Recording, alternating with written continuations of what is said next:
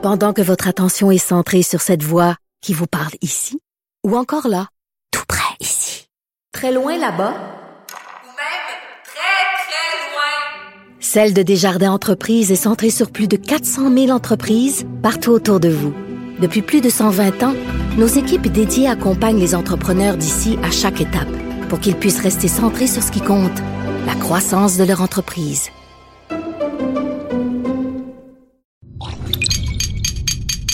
Cube Radio. Radio. Radio. Le retour de Mario Dumont. Deux heures d'info. De 15 à 17. Il provoque et remet en question. Il démystifie le vrai du faux. Mario Dumont et Vincent Dessureau. Le retour de Mario Dumont. Bonjour tout le monde, bienvenue à l'émission euh, 19 décembre, jeudi, l'avant-dernière de notre année et de notre saison. Bonjour Alexandre. Bonjour Mario. Ça va bien? Ça va toujours très bien, toi? Oui, ça va bien. Alors, tout le monde est énervé avec le retour de Jean Charest. Mais je peux comprendre. Il y en a Mon qui s'en moquent, il y en a qui s'en enthousiasment. Quel est ton avis sur la chose, toi? Moi, j'ai le même avis qu'hier. En fait, euh, il semble qu'il multiplie les démarches, mais moi, je continue de penser qu'il est surtout de- il est plus dans une opération euh, de refaire son image. Ouais. Montrer qu'il est, soli- sollicité, que, que s'il voulait y aller, là, il est sollicité, il pourrait. Mais je pense pas qu'il va y aller à la fin. Moi, je, écoute, je, je- je suis prêt à me tromper, je me mouille, mais je ne pense pas qu'à la fin, il va, il va y aller. À moins que se dessine derrière lui un, un mouvement très fort. Mais ce que peut-être le grand public ne sait pas, c'est que Stephen Harper est plus présent dans le Parti conservateur comme autrefois. Là. Non. Mais je veux dire, il y a encore des amis, il fait encore des appels, il connaît des gens. Forcément, il était chef du parti Et premier ministre. et premier ministre pendant une longue période. Et je suis sûr, j'ai pas parlé à Stephen Harper hein, depuis 24 heures, là, et puis depuis quelques mois, mais je suis convaincu qu'il veut pas. Jean Charest. Pourquoi donc? Euh, Beaucoup de raisons. D'abord, je pense, pense que jamais qu'il a été un admirateur de Jean Charest. Je pense que quand il l'avait comme vis-à-vis, il s'arrangeait avec, il n'y avait pas de problème. Mais je pense jamais qu'il a trouvé que c'était un bon premier ministre. Je pense jamais. C'est pas son genre. là, tu sais. Mettons, disons ça de même. C'est pas, Pas, son genre. pas la personne avec qui il aimait le mieux non, traiter. non, non, pas- non, pas du tout. Et euh, encore moins l'avoir dans son parti. Et Stephen Harper, écoute, Stephen Harper, il capotait, c'était droite, droite, droite, droite, là, tu sais, les, les, les, les- les finances, puis les dépenses, puis tout ça. Fait que euh, de revoir toutes les histoires du Parti libéral des années 2000, puis de la commission Charbonneau, puis tout ça, qui ramène. C'est sûr qu'il veut pas ça. Est-ce qu'il pourrait l'empêcher? Est-ce qu'il pourrait y avoir un mouvement d'appui tel à M. Charest que ce soit plus arrêtable? Je pense qu'il est plus populaire dans le reste du Canada qu'au Québec, là encore. Mais je sais pas. J'ai quand même, Ben, j'ai quand même un doute sur le fait qu'il va vraiment y aller. Par contre, ce matin, euh, en ondes, euh, Gérard Deltel me l'a quasiment annoncé. Ah oui? Ben, écoute, quand, euh, il est en sérieuse réflexion. Son téléphone sonne dans les deux sens. Il reçoit des appels. Il fait des appels. Euh, nommément des appels pour ça. là, pas des appels en Ah ouais. général, mais clairement des appels pour la chefferie. Euh, il me dit, ça me prend trois choses. là. L'organisation, le financement, mais des appuis. Puis ça, clairement, il dit qu'il les a déjà. Donc, il reste le financement et l'organisation. Ça, c'est quand même une autre paire de manches. Oui, oui, oui. Mais moyennant, moyennant qu'il y a ça, là, puis qu'il y a les appuis nécessaires financiers puis organisationnels, moi, je pense que Gérard Deltel est... moi, présentement, je vois sur les rangs Gérard Deltel, Pierre Poliev, d'après tout ce que j'entends, lui, euh, député de l'Est de l'Ontario, de la région d'Ottawa, euh, parfaitement bilingue aussi. Lui est pas mal là aussi. Parce que ça, c'est les, critères qu'on recherche en ce moment pour un chef du Parti conservateur. Est-ce qu'on comprend? Un chef vraiment bilingue, Ben... originaire de l'Est, Pour, l'instant, celle qui est la meneuse dans la jeune course, c'est Rona Ambrose. Est-ce qu'elle est bilingue? Il y a des conservateurs qui me disent, ben quand tu y parles comme ça, là, spontanément, elle peut parler un petit peu en français. là. Elle se débrouille pour jaser un petit peu. C'est un, problème, ça. Mais ben, hey, moi, je suis allé, je suis allé revoir. J'ai fait l'exercice moi-même. Je suis allé revoir son discours qu'elle a prononcé, son plus grand discours comme elle a été chef par intérim des conservateurs. C'est quand même un moment important pour elle. Avant qu'Andrew Scheer soit élu, c'est elle qui, qui assurait l'intérim. Puis quand elle a fini son, son intérim au Congrès, avant d'annoncer les résultats de l'élection, est-ce que Andrew Scheer ou Maxime Bernier qui allait être le nouveau chef, elle a fait un discours rassembleur, un discours aux militants qui était vraiment excellent. 22 minutes à l'aise. En Euh, français? pas de notes. Ben, c'est ça l'affaire. Non, non, en anglais. Sur 22 minutes, elle a deux phrases en français. Deux phrases. Deux pas, phrases. pas deux minutes, là. Non, deux- ben non, non, les deux phrases, ça dure, mettons, plus 22 secondes.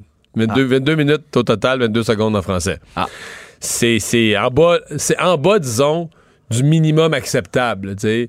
C'est, c'est- même, je pense qu'un francophone dans la salle aurait pu être outré, là, de dire, OK, notre chef par intérim, c'est ça la considération qu'elle a. Mais là, les phrases en question, là, donc là, elle était plus à l'aise, avait les yeux fixes sur le télésouffleur, puis elle lisait les mots mécaniquement, là, carré, carré, carré. là. Plus d'intonation, plus d'émotion, plus, plus de rien, là, tu sais. Les costumes les canoes. Oui. Genre. Fait que euh, c'est pour ça que je dis, est-ce qu'elle est. Est-ce qu'on peut la considérer parfaitement bilingue ou bilingue ou plus bilingue, mettons, qu'Andrew Shear? Si c'est ça leur critère, plus bilingue qu'Andrew Shear. Moi, je pense que non. Moi, je pense qu'elle parle bien moins français qu'Andrew Shear. Est-ce qu'elle aurait le temps quand même de se replacer Ouais. advenant quelque chose? C'est pas, je- c'est pas je la vais- langue la plus facile à apprendre, le français. Non, mais je vais te donner une réponse. Si tu penses être un politicien d'envergure pan-canadienne, qui un jour pourrait de- diriger le pays, tu sais qu'à Ottawa, peut-être tu sais pas ça. À Ottawa, moi, on m'a expliqué, là, ils ont. Ils veulent tellement valoriser le bilinguisme que si tu un député à Ottawa, il n'y a aucune limite aux cours gratuits. Donc, toi, tu t'en vas député à Ottawa, tu veux améliorer ton anglais, là. Euh, prof privé, prof en groupe, euh, à l'écrit, à l'oral, Les ressources sont là. gratuit. Gratuit. Tu te rends disponible pendant que tu es à Ottawa, les jours que ça siège, tu dis moi je voudrais des cours le matin, le soir à l'heure du dîner, avec un prof privé, n'importe quoi, ça va être payé. Là. Et t'es exposé au français dans tous les cas. Il y a des discours en français dans la chambre. C'est étonnant comment ils sont pas. C'est sûr que ça intéresse pas, là, ils mettent le. ils se mettent la petite. C'est parce qu'il y a une paresse là, dans ta. Faut qu'ils se mettent la petite oreillette. Faut qu'ils ont la traduction simultanée tout le temps. Ben. Mais ça, do- donc, ça pour, pour toutes ces raisons-là. Ouais. Mettons que, je sais pas, Roland Ambrose a siégé combien d'années? euh, 8 ans, 7 ans, 9 ans, 10 ans? Genre, mettons, mettons, plus de 8 ans là, à, à la Chambre des communes. Où elle avait accès, comme tu dis, exposé au discours des francophones, exposé au contact des francophones. T'as plein de tes collègues députés qui parlent français. Absolument. Si tu veux, genre, si tu veux te pratiquer, là, parler avec eux autres. Euh, des cours de français à volonté. Pendant tout ce temps-là, tu ne l'apprends pas. Donc là, tu m'amènes ta question après. Tu dis, oui, mais est-ce que maintenant, si elle devenait chef, elle pourrait l'apprendre? Je je réponds pas non à ça. Je réponds juste, ben, si tu pensais devenir chef un jour, ne serait-ce que pour t'ouvrir cette porte-là, il me semble que c'est huit années où des cours de français gratuits étaient disponibles. C'est des, des collègues francophones. Ça aurait été une occasion de dire, ben moi, là, à mon avis, quelqu'un qui s'entête et qui se dit, Regarde, dans, moi, je suis, dé- je suis député fédéral, dans la première année, je vais être parfaitement bilingue. À mon avis, tu l'atteins. Capable, ouais. Puis ça peut démontrer limite quasiment un, Un intérêt. certain mépris, mais là, dans ce cas-ci, un Ah désintérêt. Ben pas, oui, pas un ben oui. mépris, mais pff, Bon, un une désintérêt. indifférence totale, si on veut, de, de vouloir apprendre le français. C'est certain que là, tu- si tu l'apprends quand même le jour où tout d'un coup tu décides de, De- de- vouloir devenir chef. ministre du Canada. Mais là, comme tu es devenu chef, là, là, tu dis, OK, au moment où je suis le plus occupé de ma vie, où j'ai le plus d'affaires différentes dans la tête, Là, il faut que j'apprenne une des langues les plus difficiles à apprendre. Ben oui. C'est Bon. tout résumé. Tu viens de tout résumer. Enfin. Euh, bon, euh, M. Trump, lui, est en procès. Oui, hier soir, on a pu entendre Nancy Pelosi, Ça le dérange pas du tout. la speaker de la Chambre, on l'a pu entendre prononcer ses paroles après six On heures de beau vote, discours. the yeas are 230, the nays are 197, present is one. Article 1 is adopted. Bon. Sur ces mots, là, elle avait Et- le maillet même qu'on voit là, dans, les, dans les procès de justice à la main. Et donc, euh, ça a été voté. Et non, euh, le- notre voisin du Sud, le président des États-Unis, n'est pas content du tout. Dès Il disait que ça l'affecte pas du tout. Il avait dit ça l'autre jour. que Oui, qu'il qu'il l'écouterait même pas non plus. Non, ça- hein. ça l'intéressait euh, pas. Depuis 7h, depuis 7h30 ce matin, je peux te dire qu'il a déchaîné euh, tout ce qu'il pouvait sur Twitter. D'ailleurs, Nancy Pelosi l'a traité comme la, de la pire speaker qui soit, euh, qui va marquer les livres d'histoire comme une, comme une, une- une nulle, à, une bonne à rien. Puis après ça, il y a eu des messages qui étaient écrits tout en majuscules, parler des démocrates qui ne font rien, des attaques contre l'Amérique, d'horribles mensonges de la gauche radicale. Bref, il n'y a rien qui a été épargné. Euh, Tu sais que Twitter majuscule, c'est crié. hein? oui. C'est c'est ça qui Ben, comme le ça que je code. là, Moi, moi, quand je le lis, je l'entends. C'est comme ça que je l'entends, euh, je te dirais. Puis après ça, ben, il s'est rendu, là, il a quitté la Maison-Blanche sans dire un mot. Il s'est rendu à Battle Creek, qui est une petite ville au Michigan. Euh, puis il est allé faire un grand rassemblement. Puis là, euh, de ce que j'ai compris, pendant deux heures environ. Il s'est fait plaisir. Ah, il s'est fait plaisir. Il a déclenché sa colère devant ses partisans. Euh, tout le monde avec les chapeaux Make America, Keep America Great, hein, on s'en souviendra. Ka- Great Again, donc KAGA. Puis donc, il a dit que c'est un suicide politique de ses adversaires. J'ai regardé beaucoup sur Twitter, il y a beaucoup de ses partisans qui semblent appuyer en disant que c'était toute une erreur, que maintenant Trump va pouvoir euh, se venger contre tout le monde. Bref, ça va se décider devant le Sénat en janvier. Puis évidemment, on l'a dit plusieurs fois, ça va se décider, on met des grands guillemets, parce que euh, les, la base de Trump et les autres républicains ont l'air de vouloir faire bloc autour de lui pour ne qu'il ne soit pas destitué. en Mais effectivement, les républicains, hier, ça, faut y donner ça, Trump. Les républicains sont unis. total- Parce qu'en début de mandat, il y avait des républicains qui avaient comme honte de lui, là, qui voulaient. Mais là, présentement, il n'y a pas un républicain qui n'a pas voté. Euh, ils ont voté de façon unie, ont tous, tous, tous voté sur les deux articles contre les articles d'impeachment. Donc là-dessus, il a raison, le Parti républicain est uni comme jamais. Euh, ce matin, on a eu droit à un confinement, une opération policière majeure à l'école Vincent Massé de, Cowansville. Bon, finalement, euh, plus de peur que de mal. là. Il on dit qu'il n'y a pas eu de menace réelle à la sécurité des jeunes. Non, pas du tout. par contre, la Sûreté du Québec a procédé à l'interpellation de trois individus euh, ce matin. Il n'y avait pas de menace directe, mais il y a quand même eu un confinement là, entre, entre 9h et 11h ce matin euh, où les élèves là, devaient rester dans les classes et pas sortir de là. La commission scolaire qui Val des Serres qui, a- dit aux parents sur Facebook de ne pas se rendre sur place. Euh, par contre, c'est ça, à l'heure euh, où on se parle, il n'y a toujours pas de, de détails sur les menaces qui ont été fournies. Euh, écoute, est-ce qu'on on est à se demander, est-ce que ça pourrait être des, des jeunes qui ont dit que quelqu'un amènerait une arme aussi ou ça? On le sait pas, mais euh, sûrement que la Sûreté du Québec va faire le clair sur cette histoire euh, dans les jours qui suivent. Le chantier euh, Davy qui est finalement inclus dans le, le grand, la grande stratégie navale euh, canadienne. euh, une décision importante là, du gouvernement de M. Trudeau. Oui, qui a été salué, entre autres, là, par le maire de Lévis, Gilles Lehouillier. C'est une grosse nouvelle parce que ça correspond quand même à des milliards de dollars de contrats euh, potentiellement, puis des milliers d'emplois. Déjà qu'il y en avait des centaines de ces employés-là euh, qui craignaient pour leur emploi depuis 2011, on va s'en souvenir, euh, l'entreprise avait été écartée dans le premier processus d'approbation euh, au profit des chantiers Seaspan à Vancouver et le chantier Irving d'Halifax. Euh, donc, il y a plusieurs députés qui s'étaient penchés sur le dossier. Euh, ça avait martelé et à Québec et à Ottawa euh, dans, en faveur de tout ça. Mais maintenant, le chantier des vies, grâce à tout ça, qui se retrouve en première ligne pour recevoir d'ailleurs le très important contrat qui concerne six brises-glaces euh, du programme pour la garde côtière canadienne.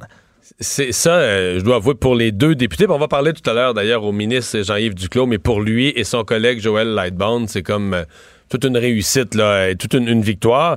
Et en même temps, un peu malaisant à la limite parce que la stratégie navale, elle est partie sous les conservateurs. La dévie avait été, euh, avait été laissée de côté. Il faut dire que le, chantier avait des problèmes à ce moment-là ou avait eu des problèmes. Mais tu sais, c'est toute une région, la région de Lévis, euh, la région, le comté de Lobinière, le comté de Lévis-Bellechasse. C'est tout conservateur, ça, là Ouais, ouais. Les députés conservateurs, Stephen Blaney, entre autres, euh, qui, eux, n'ont pas réussi à faire inclure leur chantier. Quand tu es, dans, t'es député du comté, quand ton parti est au pouvoir, le chantier qui est dans ton comté est exclu. Finalement, c'est quand l'autre grinces des parti. dents, ouais. ouais. ouais, quand c'est l'autre parti qui est au pouvoir. euh, là, euh, bon, je dis pas que lui, comme député, il a pas continué la bataille. Là, il va dire, moi, je, comme député, je me suis battu puis tout ça. Mais il reste que c'est c'est quand le parti adverse euh, prend la décision que le chantier est finalement, euh, est finalement euh, mis de mis de l'avant dans la nouvelle stratégie. na- la, stratégie navale canadienne, c'est incroyable. C'est des dizaines de milliards. C'est sur une longue période, mais des dizaines de milliards d'investissements pour refaire la flotte de bateaux. Mais c'est surtout, on, ça, paraît, ça paraît peut-être pas toujours, comme on dirait, mais euh, on en a hein, des kilomètres de côte à, à Oui. surveiller. Sans euh, parler du. Nord. C'est- c'est- c'est en- Surtout quand on parle du Nord, là, des milliers d'îles qu'on a là, dans, le, dans le Grand Nord. Donc, euh, un gros contrat pour euh, la. La- L'avenir des calèches à Montréal se joue potentiellement aujourd'hui. Oui, hein, il y a eu des vifs échanges aujourd'hui là, euh, entre les avocats des cochers, les avocats de la ville de Montréal, euh, tout ça devant les yeux du juge Michel, Michel Pinsonneau. Euh, la ville qui dérougit pas, hein, qui continue de défendre son règlement qui est censé entrer en vigueur le 1er janvier, donc à 12 jours maintenant aujourd'hui. les propriétaires de chevaux qui réclament, eux, une autorisation d'injonction provisoire qui serait valide pour au moins 10 jours. Ils veulent suspendre également le règlement pour permettre un débat de fond sur la chose. Euh, on se rappelle, il y a 50 cochers qui dépendent de cette industrie-là et le temps des fêtes approche et ça n'arrêtera pas le 31 euh, décembre prochain. Veulent pouvoir poursuivre au moins jusqu'après. Pour leur part, les avocats de la Ville de Montréal, eux, qui ont, fait, qui ont, qui ont martelé que ben, ça fait depuis 2017 tout de même que la Ville a parlé qu'ils interdiraient éventuellement ça et que quelques jours, 12 jours avant tout ça, c'est un peu trop tard pour euh, venir faire valoir ses avis là-dessus. Et donc, mais on semble s'attendre quand même à ce que le jugement soit rendu peut-être même sur le banc aujourd'hui même. Oui, oui, probablement c'est une histoire qui est en qui est en poursuite. Donc, euh, en, fait, je pense qu'il y aurait une, la décision sur l'injonction provisoire, ce serait demain 10 heures. Bon, ça pourrait l'être demain matin. Mais on va, attendre ça. Euh, le, bon, les, gens vont se souvenir de la saga il y a quelques mois, euh, le printemps passé, pendant les séries éliminatoires de TVA Sport. TVA Sport qui voulait avoir juste euh, sur les antennes de, de, Bell, entre autres, chez la, la, distribution, la câbleau-distribution de Bell, voulait avoir un juste versement pour son signal. Et euh, bon, c'est une bataille qui avait fait beaucoup de bruit dans la population, des gens qui étaient menacés. Même pendant deux, trois jours, les gens avaient perdu le signal de, des matchs euh, de TVA Sport, donc des matchs des séries éliminatoires. Euh, mais on disait, tout ça va devoir être tranché un jour par le CRTC. Ben, le CRTC a tranché et TVA Sport avait raison. Oui, donc maintenant, la chaîne TVA Sport qui va être incluse, euh, qui devra être incluse dans le forfait de télévision le plus populaire de Bell au plus tard le 5 février prochain. donc, ils ont conclu que Bell avait accordé une préférence indue à sa chaîne sportive RDS aux dépens de TVA Sport, que ça avait causé un préjudice important au groupe TVA et en nombre de revenus, d'abonnements, de revenus publicitaires. Donc, ils veulent pas, ils sont obligés de concevoir une nouvelle structure de forfait télé qui va pas désavantager indûment TVA Sport dans tout ça et qui va pas favoriser de la même manière indûment RDS. Parce que Vidéotron, L'inverse n'était pas vrai. Là. Vidéotron n'a jamais fait ça. Vidéotron a toujours mis sur un pied d'égalité en termes de revenus, en termes de forfait. Vidéotron a mis sur un pied d'égalité. TVA Sport, même si c'est dans le même groupe, et RDS, même si c'est dans un groupe concurrent. Mm-hmm. Et c'est pour ça qu'on demandait une espèce de réciprocité, de dire, ben ouais, Bell, faites la même chose. RDS appartient à Bell, mais c'est correct. Là, faites-nous la réciprocité. C'est pour ça que TVA Sport, comme tu l'as dit, avait coupé pendant les, les, séries éliminatoires de la Ligue nationale de hockey euh, le signal de, de, de, son signal auprès des clients de Bell euh, pour protester contre tout ça. Euh, donc voilà, ça devrait assurer quand même un meilleur, des meilleurs revenus d'abonnement et de publicité pour TVA Sport dans ce dossier-là. Merci. On va euh, parler de cette euh, conférence de presse qui a eu lieu ce matin. Euh, pour, pour en parler, il faut d'abord revenir sur cet accident de voiture. vous avez sans doute vu la manchette. ça se passait à Rimouski. Dave Massé un père de famille, père de six enfants, euh, qui euh, bête accident dans une courbe, mais il a il était avec sa conjointe, elle, a été blessée, mais lui, il a euh, perdu la vie, laissant à la veille de Noël ses six enfants orphelins. il était aussi le soutien de famille, le, le L'homme en question était vraiment le, gagne-pain euh, dans la maison, euh, sa conjointe qui n'avait pas d'emploi. Donc, euh, ce matin, conférence de presse, annonce de la création d'une fiducie, d'un fonds pour aider cette, cette famille. Avec nous pour en parler, Jacques Tanguay, fondateur et président de la Fondation Maurice Tanguay. Bonjour, Monsieur Tanguay. Bonjour Mario, comment vas-tu? Très bien, très bien. Euh, bon, euh, vous êtes connu dans le sport, vous êtes connu pour une générosité dans un paquet de causes dans la région de Québec et dans l'Est du Québec. Mais ça, c'est particulier. C'est un fonds pour une seule famille qu'il faut comme créer ad hoc, là, spécifique pour une situation. Hein? C'est très, euh, c'est très particulier comme, comme situation. Mais tous les, les, accidents tragiques comme euh, comme on a vécu à Rimouski samedi sont toujours aussi durs pour pour la famille puis les personnes qui restent. Dans le cas présent, la particularité, c'est comme tu l'as dit, le, soutien financier, le père, c'est des c'est un jeune couple hein, qui a six enfants, mais ils ont à peine 35-36 ans, qui sont ensemble depuis l'âge de 13 ans, qui ont eu des enfants tôt, et euh, le plus jeune, 3 ans, la plus vieille, 13 ans. Et une mère de famille qui euh, s'est dédiée à ses enfants dans les dernières années parce qu'elle a également trois enfants qui ont besoin de soins particuliers. Et euh, qui s'est consacré entièrement à ses enfants, puis un père de famille qui est en train de se bâtir une entreprise dans la mécanique industrielle, qui travaillait excessivement fort avec un partenaire, qui vit comme la majorité de nous, des, Québécois, là, une vie euh, heureuse, une vie d'amour avec euh, une bonne famille, des gens bien des bons amis, des gens qui les encadrent, puis du jour au lendemain, ça, ça bascule complètement par une par un accident.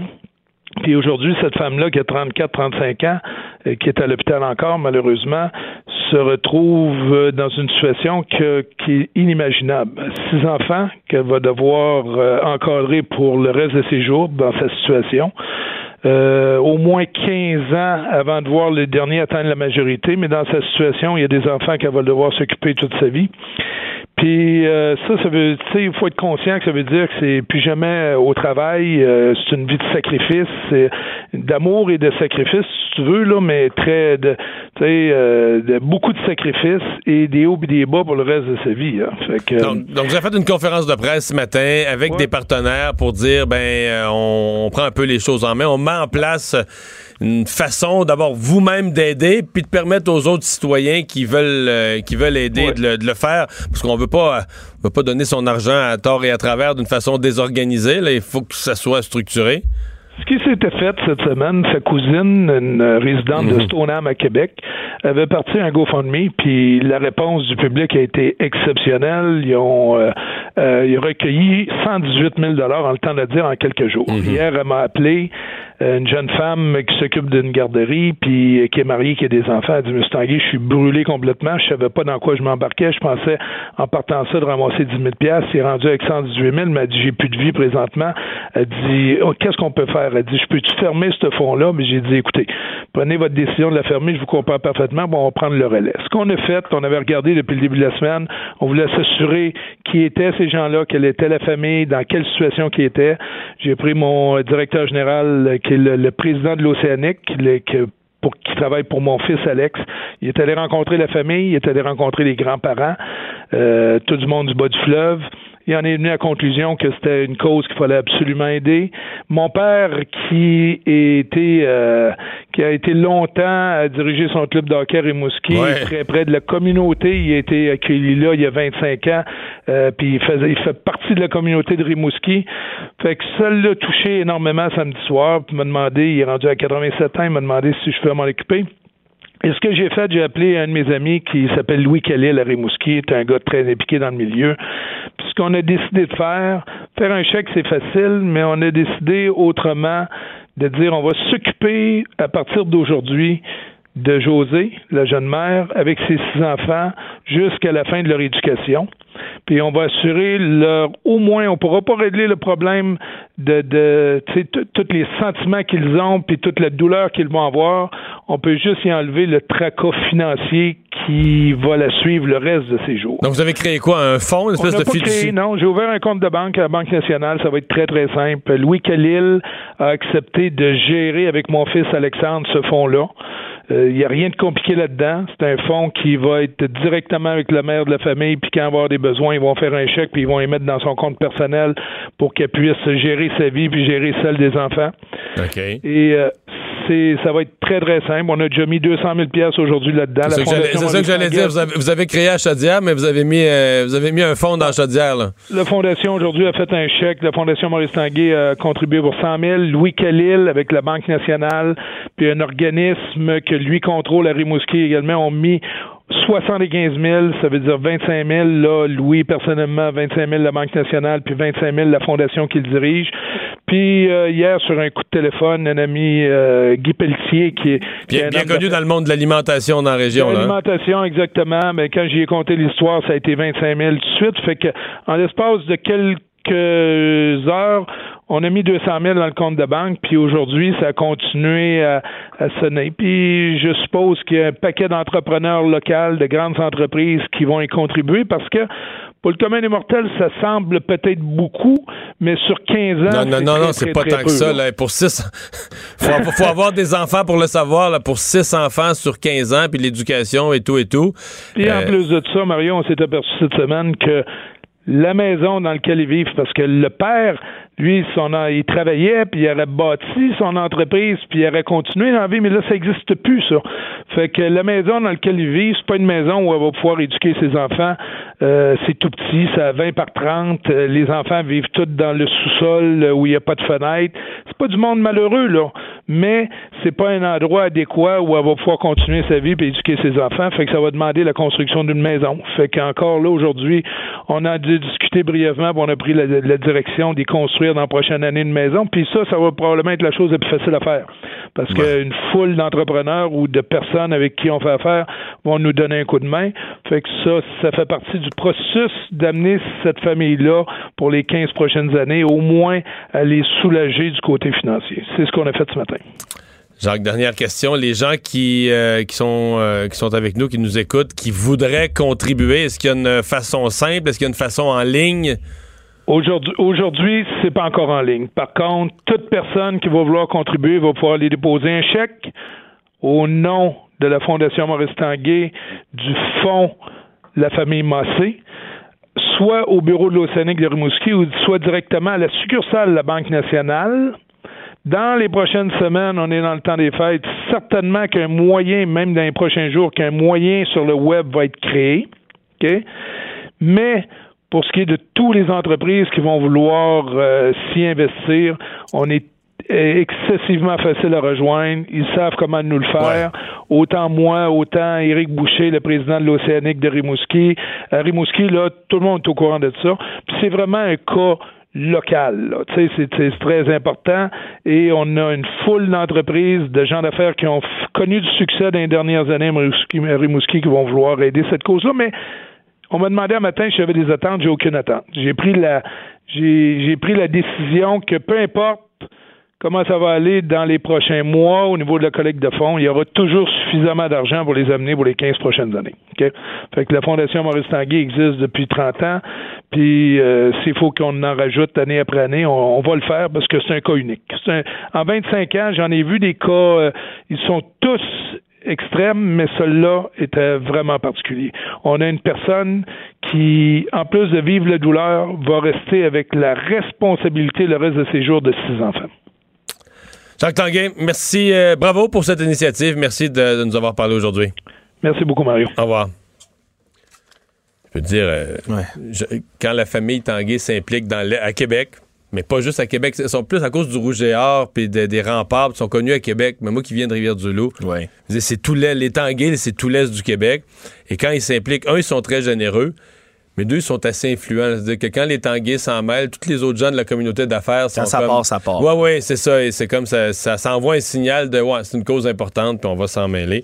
Et tant mieux. euh, ouais, c'est vrai ce qu'il disait. de- Si, mettons 200 000, là, ça a l'air énorme. Si on te donnait 200 000, 200 du 000 jour au les mains comme ça, gratis. Mais si on te dit, OK, on met 200 000 dans un compte, mais il faut qu'on s'occupe de 6 enfants pendant les 15 prochaines années et de leur éducation.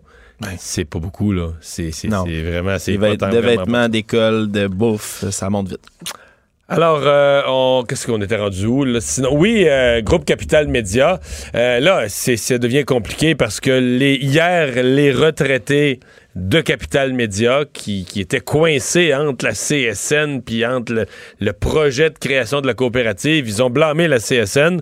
Là, aujourd'hui, la CSN blâme Power Corporation. Exact. Là, la CSN qui ont réaffirmé ne jamais, eux, contrairement à ce qu'on ce qu'on entendait hier, jamais avoir demandé aux retraités du groupe Capital Média de signer obligatoirement des quittances dans le plan de la relance de journaux. Ils ont blâmé Power Corporation pour la déroute des fonds de retraite. Ça, sont, en ce moment, sont dans la mêlée complètement. On se rappelle que la coopérative, là, dans le plan d'affaires, il n'y a pas de sauvetage de fonds qui est prévu euh, pour les fonds de pension euh, qui sont déficitaires en ce moment de 65 millions de dollars. La elle, prévoyait investir, mais prévoit toujours investir 2 millions de dollars, mais c'est certain que euh, en ce moment, c'est un peu plus incertain et pour les, euh, les pensionnaires de Groupe Capital Média, l'avenir est un peu plus sombre.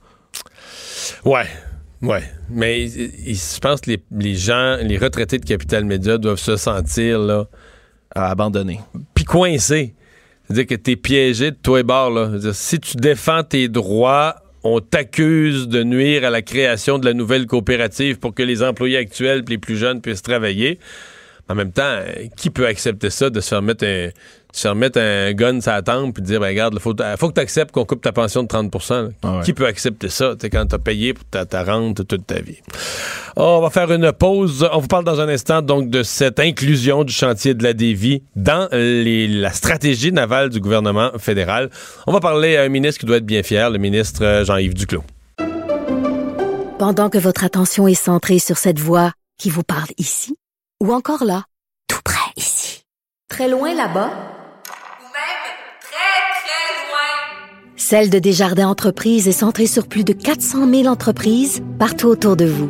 Depuis plus de 120 ans, nos équipes dédiées accompagnent les entrepreneurs d'ici à chaque étape pour qu'ils puissent rester centrés sur ce qui compte, la croissance de leur entreprise.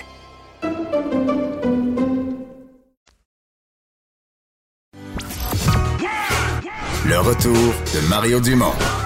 Pour nous rejoindre en studio, Studio à commercial cube.radio. Appelez ou textez 187 Cube Radio. 1877 827 2346. C'est le temps des fêtes. On peut parler d'alcool? Ben oui, on, on a, enfin, on a le droit. En fait, t'as le droit. non, c'est qu'il y a cette, euh, cette étude sur euh, bon, la consommation d'alcool au Québec. On en a vu quelques-unes, mais là, une étude spécifiquement sur les femmes. Ouais, c'est le bilan, le bilan d'éducalcool qui est sorti, euh, qui montre que la consommation des femmes semble un peu plus inquiétante que par le passé, euh, qui fait augmenter la moyenne générale des Québécoises même. Là, on observe. il y a On un- dit pas qu'elles boivent plus que les, que les hommes. Elles boivent plus qu'avant. Non, ce qu'on dit d'être une consommation abusive, ce serait 17,7% des femmes qui consommeraient de manière abusive contre 24,7% des hommes. Donc ça dépasse pas, mais ce serait les Québécoises qui seraient les plus nombreuses que la moyenne canadienne à consommer de façon abusive de l'alcool. Euh, donc c'est certain que c'est toujours des nouvelles, là, ça arrive un peu toujours au temps des fêtes, les bilans d'éducalcool euh, qui font toujours rire, euh, sourire peut-être ou qui font peur. Peut-être peuvent en inquiéter Ouais, d'autres. peuvent ouais. en inquiéter, exactement.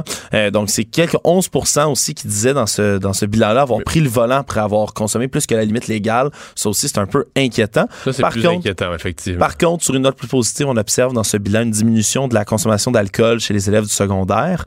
Il faut dire qu'Éducalcool ont annoncé qu'ils feraient un grand virage en 2020. Euh, ils veulent aussi, là, ils veulent fournir des outils disponibles sur, son, sur leur site web.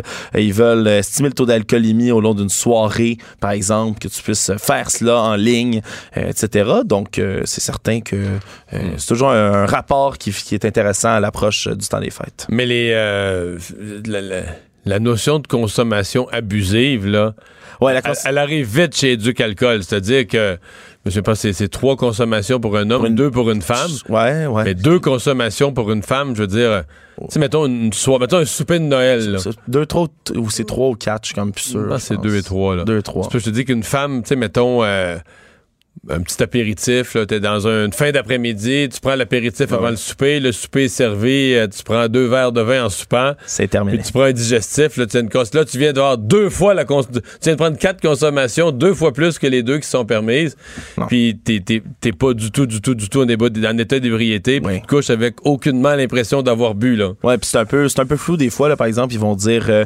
euh, c'est pas plus que tant dans une journée ou sur une semaine, des fois leur leur euh, de consommations vont être étalés à la semaine, Mm. pas plus que ça dans une semaine. Puis moi je me souviens il y, avait un de mes amis de l'université qui m'avait fait la remarque qui dit "Moi je bois pas du tout de la semaine." Mais selon les nombres d'éducalcool, je deviens alcoolique si je vais euh, si je sors au bar un soir dans la semaine. Ouais, c'est ça. Euh, on va parler donc, euh, tel que promis, euh, de cette inclusion du chantier de la Dévie. Pour vous faire l'historique, euh, lorsque la stratégie navale, la grande stratégie navale du Canada, il y avait des navires à, à réparer, d'autres à construire, des navires militaires, des brises-glaces, etc., etc. Lorsqu'elle a été publiée il y a quelques années, il y avait un chantier sur la côte ouest, il y avait un chantier, un chantier célèbre des Irving dans la côte atlantique qui était inclus, qui se partageait le gros des contrats. la Davy n'en faisait pas partie, a ramassé quelques miettes au fil du temps. Et donc, ce matin, le gouvernement de M. Trudeau qui annonce que dorénavant, le chantier maritime de Lévis, le seul chantier maritime québécois dans le domaine, la Davy, va va faire partie de la stratégie navale du Canada. Avec nous, le ministre Jean-Yves Duclos, euh, député aussi de, la circonscription de Québec. Bonjour, M. Duclos. Bonjour, M. Dumont. Bonjour, Mario. Vous êtes de bonne humeur aujourd'hui, là? Ben oui, puis je, sens que vous aussi, vous l'êtes de bonne humeur. Ben moi, je suis toujours, mais des fois, en politique, on se bat puis ça marche pas, mais c'est une bataille qui est, qui est menée depuis un bon bout de temps là, par les députés de la région de Québec, bon, de tous les partis, mais évidemment, c'est vous qui êtes au pouvoir, votre, collègue, votre collègue Joël Lightbone. Euh, c'est un gros coup pour vous autres, là. Oui, c'est un gros coup pour nous, mais c'est surtout un gros coup pour les, le chantier, ses travailleurs, mais aussi, on l'oublie souvent, les 900, 900 fournisseurs du chantier des vies euh, beaucoup dans la grande région de Québec, je veux dire Appalaches, mais aussi partout ailleurs au Québec. Mhm. Euh, qu'est-ce, qui, qu'est-ce que ça signifie concrètement, l'inclusion en termes d'impact pour les contrats à venir et autres? qu'est-ce que ça signifie?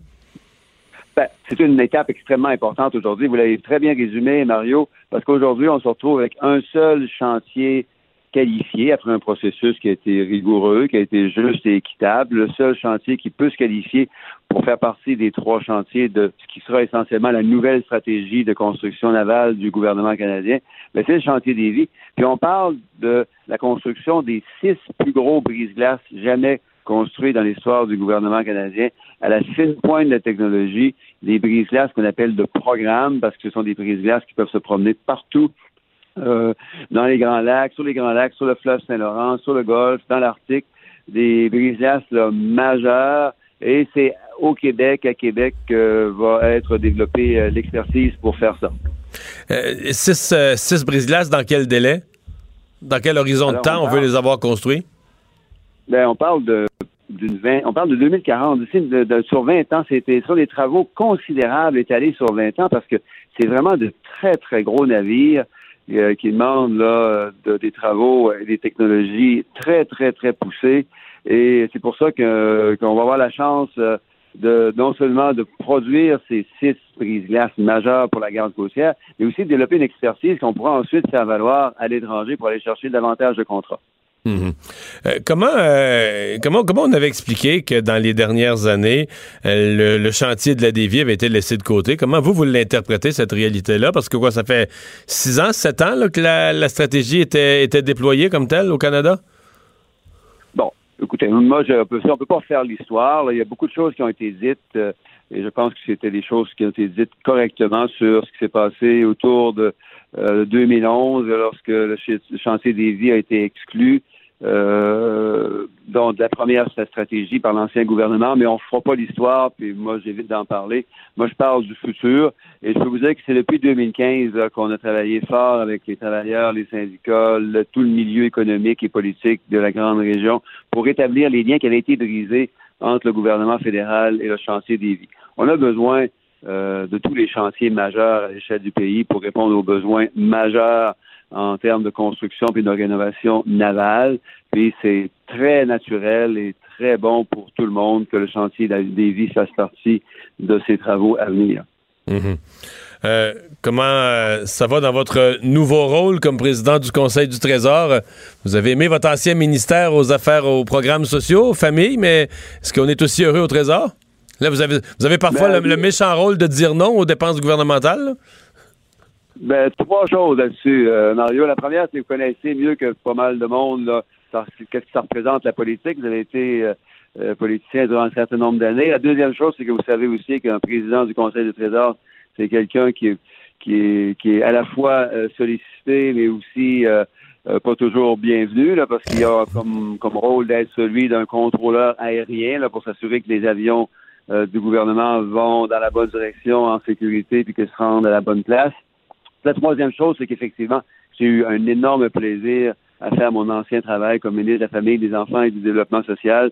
L'allocation canadienne pour les enfants, ben, on ne se cachera pas, ça aide des centaines de milliers de familles québécoises à tous les mois euh, au Québec. Ça sort 300 000 enfants de la pauvreté, le 20 de chaque mois à l'échelle du pays, l'aide pour les aînés, dont on a absolument besoin de prendre soin au Québec euh, euh, en 2019, le logement, les investissements dans les infrastructures sociales. Ben, c'est sûr que c'était un ministère extraordinaire. En plus, ce que je faisais avant dans mon ancienne vie comme prof à l'Université Laval en économie publique, ben, ça m'a beaucoup aidé, ça m'a bien préparé. Mais bon, maintenant, on m'a confié un rôle plus, plus, plus peut-être un peu plus discret, mais plus transversal, qu'on a- qu'on dit dans le jargon, le plus horizontal, pour aider l'ensemble de mes collègues à faire leur travail. Jean-Yves Duclos, euh, merci d'avoir été avec nous. Joyeuse fête. Merci Au à vous revoir. aussi, à tous ceux qui nous écoutent. Au revoir.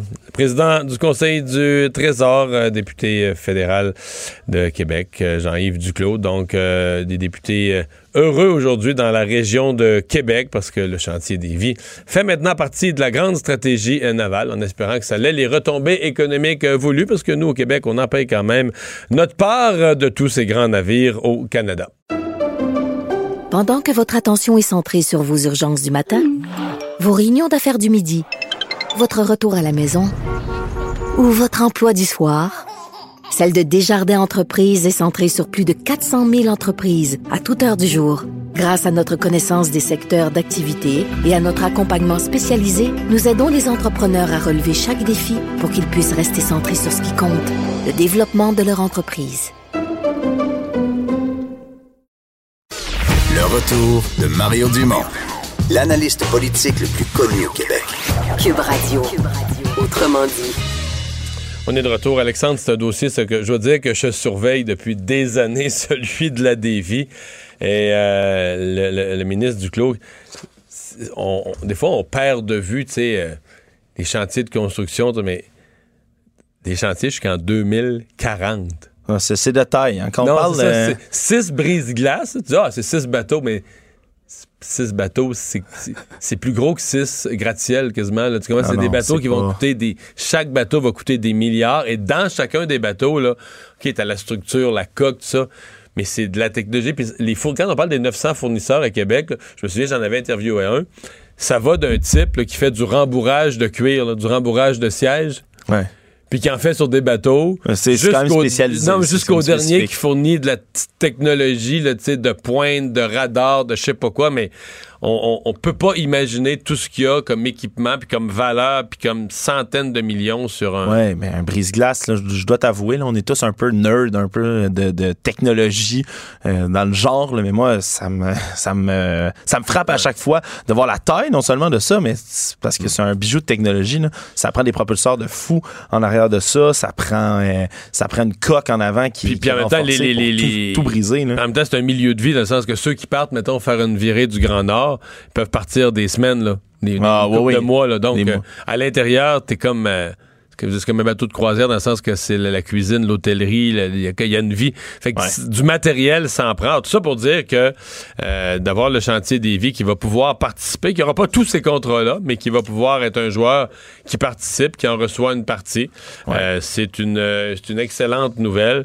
Et, Ça va générer de l'emploi et des, des retombées. Là, c'est des contrats, on l'avait dit, Et- de- des milliards. Et, et je cite sur ce sûr que M. Duclos et son collègue, son voisin de comté, Joël Lightbound, ont, ont travaillé fort pour réussir à obtenir, euh, à obtenir ça. Euh, on va parler de l'âge légal pour obtenir des cigarettes électroniques. Oui, ça a été relevé là aujourd'hui là au Congrès américain, adopté une loi qui va rehausser la- l'année prochaine de 18 à 21 ans l'âge minimum pour acheter du tabac et des cigarettes électroniques dans l'ensemble des États-Unis. hein. Souvent, il y a des, euh, des lois qui sont adoptées dans un État, État dans un État, autre, pour que ce soit des, des mariages homosexuels, les fait- armes, la drogue. Mais là, généralisé. En fait, il amène, à- dans leur cas, dans le cas des, États-Unis, il l'amène à l'âge de l'alcool. Ouais. alors que c'était trois ans plus jeune. Ouais. c'est Peut-être une décision logique dans tout ça, surtout au vu des, euh, des dernières observations là, dans le milieu de la santé sur tous ces produits de vapotage-là, entre autres ceux du THC. Beaucoup de cas de maladies pulmonaires qui sont rapportés. Et quelques décès. On va parler sport.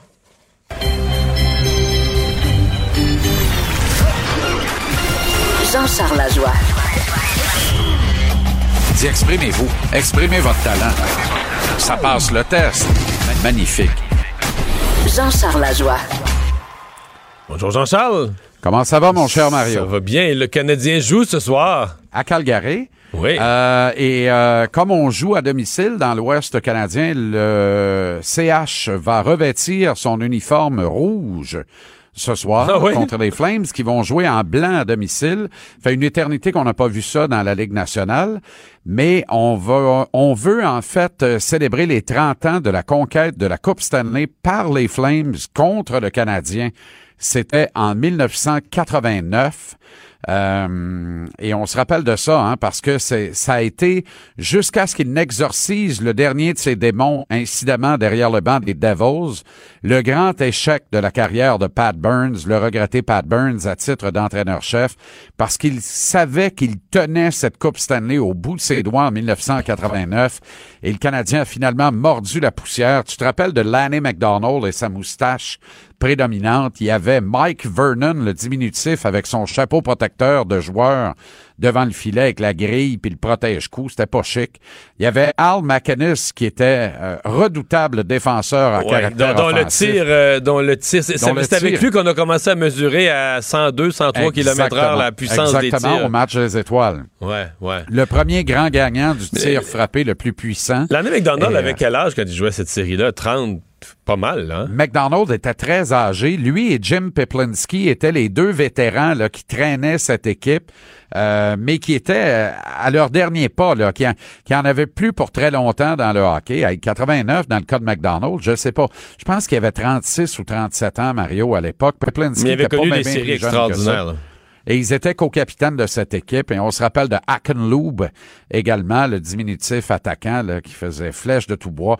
Bref, une pas pire équipe, mais le Canadien était laudé aux as. Le Canadien était probablement meilleur en 89 qu'en 86 lorsqu'il a remporté la Coupe Stanley, même si Larry Robinson était encore davantage vieillissant, mais il en demeure pas moins que le Canadien avait une bonne équipe de hockey euh, et les Flames avaient remporté cette finale de la Coupe Stanley. Alors c'est ce qu'on va souligner ce soir, 30 ans de cette conquête dans le même building à Calgary, le Olympic Saddle Dome qui avait été inauguré Est-ce que, est-ce que le résultat, deux ans est-ce que le résultat sera le même, une victoire des Flames? 30 ans plus Ben, tard? Écoute, les Flames ont remporté sept de leurs neuf derniers matchs, mais ils ont perdu les deux derniers. Ils avaient gagné sept matchs de suite sous la férule de leur nouvel entraîneur-chef après le départ et le dédale, là, en marge du départ de l'entraîneur-chef Bill Peters, toutes ces allégations, mouvements de dénonciation. On les sentait libérés de leur chaîne, je vais le dire ainsi. Euh, mais là, ils viennent d'encaisser deux revers coup sur coup.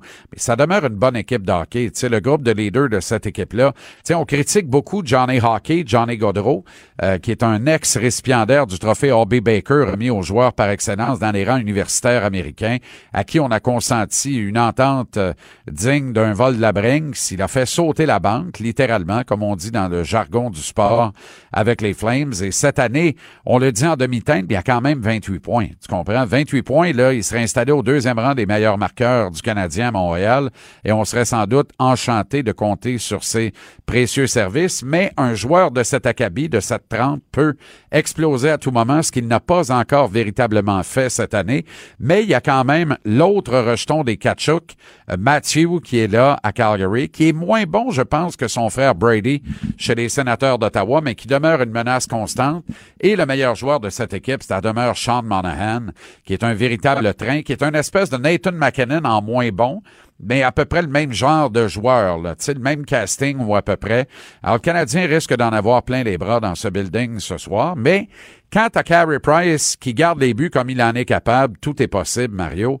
Euh, Price, qui d'ailleurs n'a pas perdu à temps réglementaire contre les Flames depuis cinq ans, il est 5-0 1. Oh! Sa moyenne de but alloué est bonne, son pourcentage d'arrêt excellent aussi. Autrement dit, le carry contre les équipes de l'Ouest, euh, les malheurs qu'il rencontrait face aux équipes de son coin de pays en, en début de carrière, c'est loin derrière lui maintenant. Fait 4-5 ans qu'il est dominant contre ces équipes. Les euh, Rocheuses lui font du bien. Oui, on dirait, oui, oui, vraiment. Puis ça, je pense que personne n'en doute. Carey Price, c'est un, homme des bois. Il aime, il aime se nourrir des fruits de la chasse et de la pêche en période estivale. Il est chez lui, il se sent à l'aise. C'est un poisson dans l'eau dans l'Ouest canadien. Mais tu m'as fait euh, en, en mentionnant que euh, Gaudreau, à, ouais, à 28 points, serait deuxième chez le Canadien. Tu m'as fait chercher. euh, J'ai ouvert mon sel, j'ai fait une recherche. Qui chez l'ordre des marqueurs chez le Canadien? J'ai dit, Oui. qui a plus de 28 points? Et c'est Thomas Tatar. Thomas Tatar. 30 points, premier marqueur du. Canadien.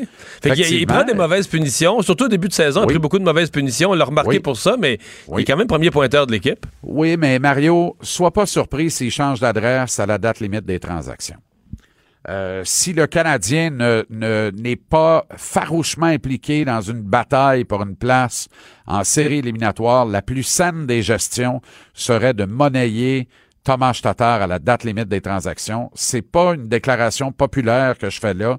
J'en ai parlé hier à JC à TVA Sport et euh, je me suis fait Pourquoi? un Parce que c'est une, pelleter. c'est une des seules valeurs que tu as. Il est pas Ben, jeune. c'est une excellente valeur pour le marché des transactions. Il est encore sous contrat pour la prochaine saison également. Son salaire est correct compte tenu des standards qu'il va établir parce que là, sa meilleure saison en carrière, c'est l'an dernier, 58 points. On n'est pas à mi-course et il y en a 30 cette année.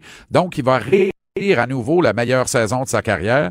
Alors, tout le monde va être tenté de penser, probablement avec raison, mais j'insiste pour dire peut-être un peu à tort, qu'il est euh, vraiment dans le prime de sa carrière. Alors, sa valeur va difficilement être meilleure. Rappelle-toi que les Red Wings de Détroit l'avaient échangé aux Golden Knights de Vegas et ils avaient obtenu les Wings des choix de premier, deuxième et troisième tour dans cette transaction-là. Finalement, il est resté sur le Ensuite- banc pendant les séries.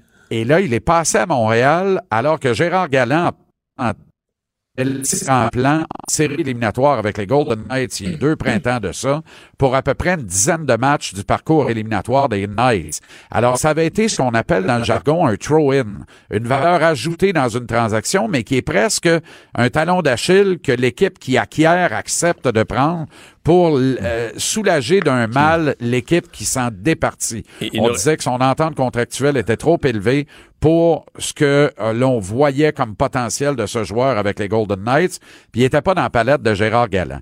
Ce qu'il sauve à Montréal, Mario, et ce qui permettrait à Marc Bergevin, dans de la saine gestion, de faire sauter à la banque, c'est les joueurs avec qui il évolue. Il joue avec Philippe Dano et Brandon Gallagher. Alors, il a tendance à la paresse en territoire défensif. C'est pas un gars de 200 par 85. Je pense que c'est un euphémisme de le dire. Se laisse traîner les pieds. Voilà pourquoi il prend des mauvaises pénalités. Parce qu'il y a toujours les baguettes en l'air, le bâton en train d'accrocher. Parce qu'il patine pas. Ses pieds bougent pas tout le temps. Par contre, il a de bonnes mains, une bonne dimension offensive. Voilà pourquoi Marc Bergevin, qui adore obtenir une meilleure valeur que ce qu'il a payé dans une transaction quand il la complète, pourrait euh, songer à s'en départir, ne serait-ce que pour brouiller encore les pistes derrière lui de la transaction Max Pacioretty. Ouais. Parce que lui, il est arrivé à Montréal en échange de Pacioretty avec Nick Suzuki. Alors moi, là, il n'y a aucun doute pour moi de la saine gestion on- d'un on directeur général. ouais. On- on t'entend bien sur sa valeur. 5-6 points au pire des séries en février, tu magasines Tatar parce qu'il va avoir une excellente valeur Hmm. pour une équipe qui aspire à la Coupe Stanley. Je sais, il nous reste 20 secondes, là. Oui. Tu nous as convaincus de sa valeur pour une transaction. T'es le Oui. directeur gérant. Tu vas chercher Oui. quoi? Puis là, je te parle, je te demande pas des noms de joueurs, tu vas chercher quoi? Si t'es le Canadien, t'es- t'es le Canadien. Tu veux des, Je veux des de- assurément un premier choix. Ok, des J'essaie d'échanger à une équipe qui euh, a, a des chances pour la Coupe, mais pas trop. Tu comprends? Je le, je le, je l'échange pas à- aux trois, quatre premières têtes de série. Si je suis capable de l'échanger une tête de série numéro 11, 12, là, parmi les 16 qui vont entrer en série, c'est parfait parce que le choix de première ronde que je vais aller chercher en échange va avoir une meilleure valeur encore. Et c'est un choix en vue du repêchage de juin prochain qui se tient ici à Montréal. Mais tu vas chercher des de jeunes. La, la réponse, c'est que tu vas pas chercher des joueurs établis, tu vas chercher des choix de Je repêchage. vais chercher des un jeunes encore. choix. à mo- ben, tu n'auras pas un joueur établi parce que l'équipe qui va acquérir euh, les services de Tatar voudra pas déshabiller Paul pour habiller Pierre. Fait que ça, il va être ils vont être prêts à payer un premier choix, peut-être un jeune joueur en développement de la Ligue nationale. Tu sais, si on pense à l'Avalanche du Colorado, là, il y a peut-être un jeune défenseur qui traîne dans cette organisation-là qui pourrait être impliqué dans une transaction avec Tatar, mais à ce moment-là, dépendant du défenseur, va peut-être falloir payer un peu plus que Thomas. Merci beaucoup, sais. OK, à demain. Salut, à demain. Et on parle maintenant culture avec Anaïs. Euh, Bonjour Anaïs. Allô?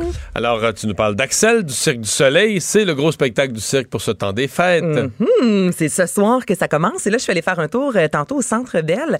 Hey, c'est Avec tes. Euh, non, non, ça, ça, ça, non, Ah, ok. non. c'est- Je patine pas du tout. Non? J'ai déjà patiné, mais là, je suis même plus capable de freiner. Ah. Donc, euh, peut-être qu'avec Albert, je vais m'y remettre, mais je ne suis pas allée patiner cet après-midi. Je suis allée rencontrer euh, des, des artistes sur place et honnêtement, c'est flyé un Centre Belle vide. J'imagine que tu as déjà vécu ça, Mario. Tu es sans doute déjà Ben, j'étais allé. déjà allé une fois ou deux, puis j'ai déjà patiné au Centre Bell. C'est spécial de voir toutes les bancs vides. Il y a quelque chose, Ouais. j'ai trouvé ça vraiment comme intimidant. Et ce qui est particulier également, c'est que euh, je marchais en arrière-coulisses et ils ont euh, monté, en fait, euh, il y a des endroits où les acrobates se font masser. Il y a des endroits pour s'entraîner. Donc là, je marchais. Il y en a qui font des push-ups, il y en a d'autres qui se font masser. Pendant que je faisais l'entrevue, il y avait une fille qui pratiquait ses acrobaties dans des grosses chaînes et il y avait un duo qui faisait du trapèze. Tout ça bien civil, mais tu sais, moi, je, ferais ça, là, je serais en train de mourir. Donc, je ferais ça vraiment particulier, faire l'entrevue avec des acrobates autour de moi, dans les airs, comme si de rien n'était. Eux autres, c'est leur quotidien. Là. Ils parlaient de la vie en s'étirant. Non, mais c'est vraiment un autre univers. Et euh, en fait, ce que c'est, Axel, c'est l'histoire d'un jeune homme qui veut devenir une célébrité, entre guillemets. Et j'ai rencontré Caroline Bernier-Dionne, qui est marionnettiste sur glace, et elle nous raconte un peu ce que c'est, Axel. Fait que moi, mon personnage a une fonction aussi un peu cinématographique. Il y a une caméra à l'intérieur de la tête de la marionnette. Puis je vais aller filmer le, livre de dessin de Axel. Puis on, entre un peu dans cet univers-là, qui est l'univers graphique du comic book, du la bande dessinée, et sur glace, avec la projection sur la glace, vidéo en mouvement, des dessins.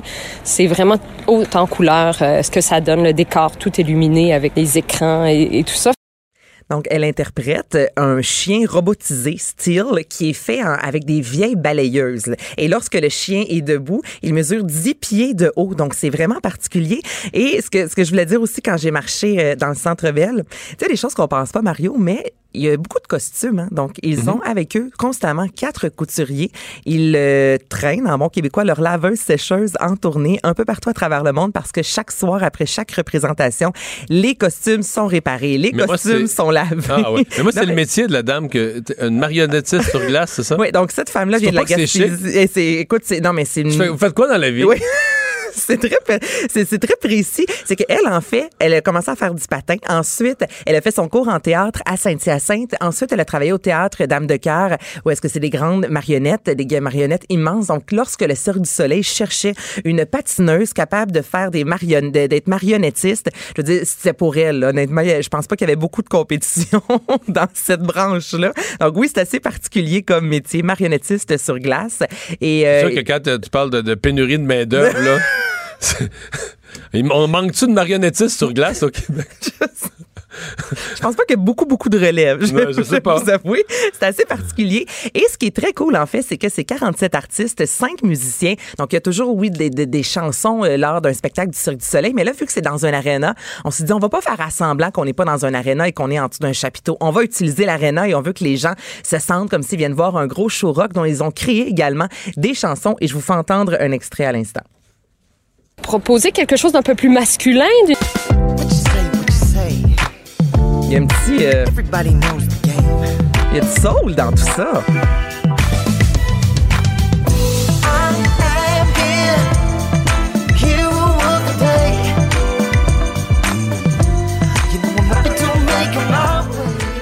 C'est une des chansons que vous pourrez entendre si vous y allez ce soir ou durant les fêtes. 18 patineurs, 23 acrobates et une seule marionnettiste à qui j'ai jasé, Caroline Bernier euh, Dion. Euh, Dion, il y a des billets euh, disponibles. C'est du 19 au 29 décembre et c'est- parfois, là, c'est trois euh, représentations par jour. Faut le faire quand même, là. Mm-hmm. Les, les masseurs euh, et les masseuses sont... euh, les massothérapeutes plutôt, pas masseuses, travail, oui. pas pareil. Et ta prochaine nouvelle? Ça, c'est J'en avais entendu parler. Non, mais c'est parce que t'es ami avec euh, Charles Lafortune. Ouais, puis d'autres sources. je, mais je- je savais que ça c'était. C'est dans l'air. Puis tu nous l'as pas dit, Mario. Non, parce que je suis un homme discret quand Ben les oui. choses ne sont pas à être annoncées, mais T'es cachotier. Donc, on a appris que Francine Ruel, qui a dévoilé son tout dernier roman, Anna et l'enfant euh, vieillard. Et qui marche est- très fort, là. hein. Ça marche énormément. C'est euh, en partie autobiographique. Elle raconte sa vie avec son garçon qui est itinérant. On va se rappeler lorsqu'elle est passée, tout le monde en parle. C'était vraiment un cri du cœur puisqu'elle n'avait pas eu de nouvelles de son garçon depuis euh, six mois. Et évidemment, oui, tout le Québec Elle l'avait raconté la semaine d'avant, Deux filles le matin aussi. Euh, oui, puis à deux filles le matin, elle a dit Elle qu'elle avait refait, elle l'a refait ensuite, euh, du à tout réchauffé, le monde, en, à tout le parle. monde en parle. Mais il y a du football à cette heure-là, fait que je connais pas cette émission-là. ah, OK, ben, c'est une bonne émission. Je te dirais quand même, l'animateur Guy Ah ouais? je sais pas si tu connais. Et évidemment, quand ça a passé Tout le monde en parle, tout le Québec a été ébranlé. Et lorsqu'elle est retournée à Deux filles le matin, elle a dit qu'elle a finalement vu son garçon. Elle a pu euh, lui euh, donner des bottes, entre autres, pour le tenir au chaud durant l'hiver. Elle a dit qu'il a lu son livre et qu'ils vont se revoir. Et là, la nouvelle, c'est que Charles Lafortune, c'est ce qu'on apprend dans la semaine, a acheté les droits d'Anna et l'enfant vieillard. Donc, on ne sait pas encore si l'adaptation sera pour la télévision ou le cinéma. J'imagine que toi, tu le sais. Le sais-tu? Non. Mario? Non. Non, tu le sais pas? Non. OK, je vais, je vais essayer. Mais Pixcom marche fort, fort, fort. D'ailleurs, j'ai commencé à regarder La Faille hier. là. J'ai deux. Mais La Faille, c'est. Ben, Pix comme c'est la faille, c'est le monstre. Non, mais La- je sais, mais parce que La Faille, on dirait que tout le monde le voit. Là. Ben, ils ont Moi, battu là, des records d'écoute. hein? Ah oui, j'avais pas vu ça. Mais non, moi, Oui, j'ai deux sur huit d'écouter, de regarder. Ouais. Puis je parle à tout le monde, ou à la salle de maquillage, à la TV. Partout où je vais, tout le monde me dit ben, Ah, t'as pas encore fini, je peux pas t'en parler. Tout le monde l'a vu au complet. Mais c'est vrai, je te le dis, on a reçu un communiqué de presse hier. Ah, ils pas ont vu. pas exactement dévoilé le nombre de visionnements, mais ils ont dit que c'est le meilleur départ sur Club Illico d'une série. Donc, en quelques jours à peine, c'est incroyable le nombre de personnes qui a écouté La Faille. Et c'est ça, Pixcom a produit La Faille. Pixcom, c'est Victor Lessard. Pixcom, c'est euh, également le, le monstre de- d'Ingrid Falaise. Donc, j'imagine que cette, euh, ce film ou cette série reste... Mais moi, je vois ça sous forme de série, peut-être. Ah ouais? Ben, Ben, peut-être. Mais c'est-à-dire que peu la, importe, la première bon. étape, si tu veux être un bon producteur, faut que tu mettes la main sur les bonnes histoires. là. Tu veux dire, Ça, c'en est toute une. Ça, c'en est une solide. ouais. Ça en est une solide, donc euh, j'ai hâte de voir ça. À suivre. À suivre. Ah, là, tu m'intéresses. Les tendances mode, les tendances mode que l'on retrouvera en 2020, mais ça m'intéresse parce que ça me dit comment je vais m'habiller en, 2020 en Écoute. 2025. Ah, OK, mais là, tu vas t'habiller un peu grunge. C'est la tendance. Parce que moi, les tendances 2020, c'est de dire comment moi, à 2025, peut-être 2030, je vais. Je vais... Mais non, mais t'es toujours très tendance. Là, tu portes du lilas, ça, c'est full tendance. Ouais, ah. Ah, c'est toi qui choisis tes chemises? Non. Ben, c'est ça. Est-ce que c'est Marc-Claude ou c'est une styliste? Non, mais c'est parce que ça, c'est. là, Présentement, c'est mon linge de, de- de TV, là. C'est que c'est les stylistes de. de... Puis la fin de semaine? La fin de semaine, c'est moi tout seul, mais là, tu verrais que c'est un peu différent. La barbe, un autre, la barbe pas faite, la barbe pas faite avec un t-shirt de football, Mais des jeans, ça, tu- Ben, c'est correct, ça. Regarde, l'allure grunge revient en 2020. Bon, tu On l'a vu quand même déjà euh, cette année. Donc, les fameux crop tops, les pantalons cargo, ce sera une grosse tendance. La couleur Pantone de l'année, c'est le bleu classique. Donc, ce sera la couleur de 2020. Et ça, c'est du très sérieux, hein, Pantone. Ils engagent chaque année environ 5-6 spécialistes de la couleur des sociologues. C'est quoi le bleu classique, mettons? que- C'est un bleu, mais c'est un bleu cube. C'est vraiment là, la, la Cube, couleur on du micro. Vous connaissez la couleur de bleu de, de cube, c'est le, le bleu classique et ça se veut une On était à la mode que On- un an avant le on temps. était avant-gardiste, honnêtement là. Ça coche. Hey, on est vraiment ça coche et ce bleu là se veut une couleur rassurante, une couleur constante qui, qui parle de stabilité et c'est ça on engage vraiment là des, des spécialistes, des sociologues qui analysent pendant un an tout ce qui a pu se produire durant l'année et ensuite on nous propose une couleur qui euh, a une- un droit Arrête, intellectuel. Étourdi. Ah non, c'est quelque chose Pantone là. Mettons que en- entendre leur discussion, puis là, il y en a un qui arrive. Mais moi, je pense que c'est le jaune, là, Mm-hmm. dû au changement climatique. De quoi on parle, là? Non? Ben oui, mais tu vois, le, le bleu se veut rassurant parce que la dernière année a été Peut-être que ce une serait pas année mon de domaine, là.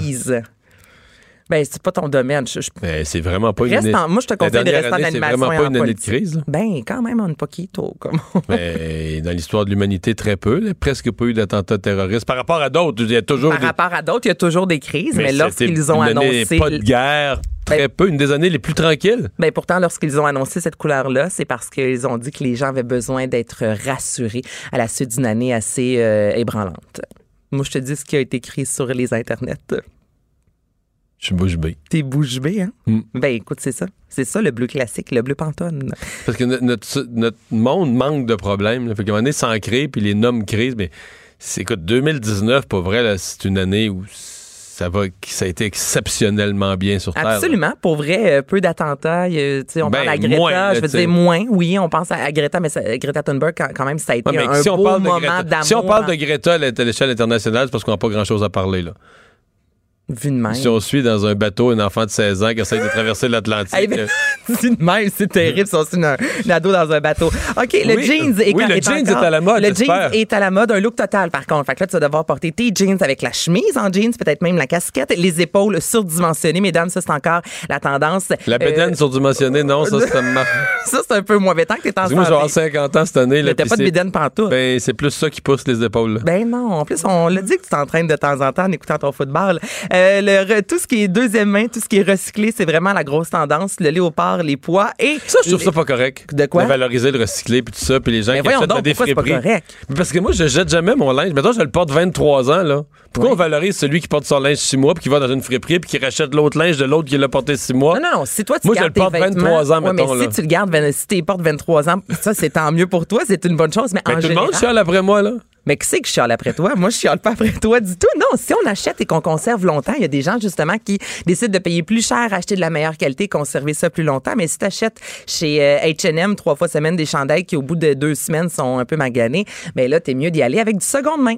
Voilà. Les poids, le léopard, le, et, et- et les décolletés plongeants. Je te le jure. C'était écrit Ça noir. finit bien. Ça finit comme ça. J'adore. Pendant que votre attention est centrée sur cette voix qui vous parle ici, ou encore là, tout près ici, très loin là-bas, Ou même très, très loin. Celle de Desjardins Entreprises est centrée sur plus de 400 000 entreprises partout autour de vous. Depuis plus de 120 ans, nos équipes dédiées accompagnent les entrepreneurs d'ici à chaque étape pour qu'ils puissent rester centrés sur ce qui compte, la croissance de leur entreprise.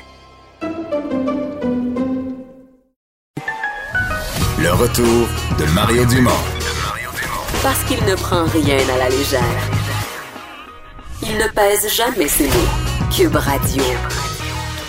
Alors, Alexandre, on parlait il y a quelques minutes de changement de règles pour le vapotage aux États-Unis où on va monter l'âge.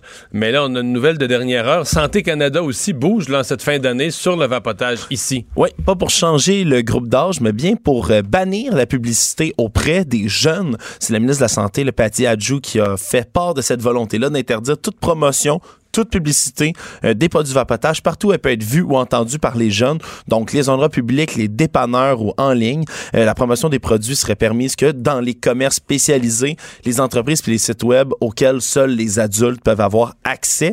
Donc, euh, Santé Canada qui ont annoncé ça aujourd'hui. Euh, il y a également prévu l'impression obligatoire de mise en garde de santé sur les emballages des produits de vapotage pour, euh, dans le fond, qu'il n'y ait pas cette différence-là. Quand on achète un paquet de cigarettes, par exemple, on va voir des dents noires, des poumons, euh, tout, tout fini.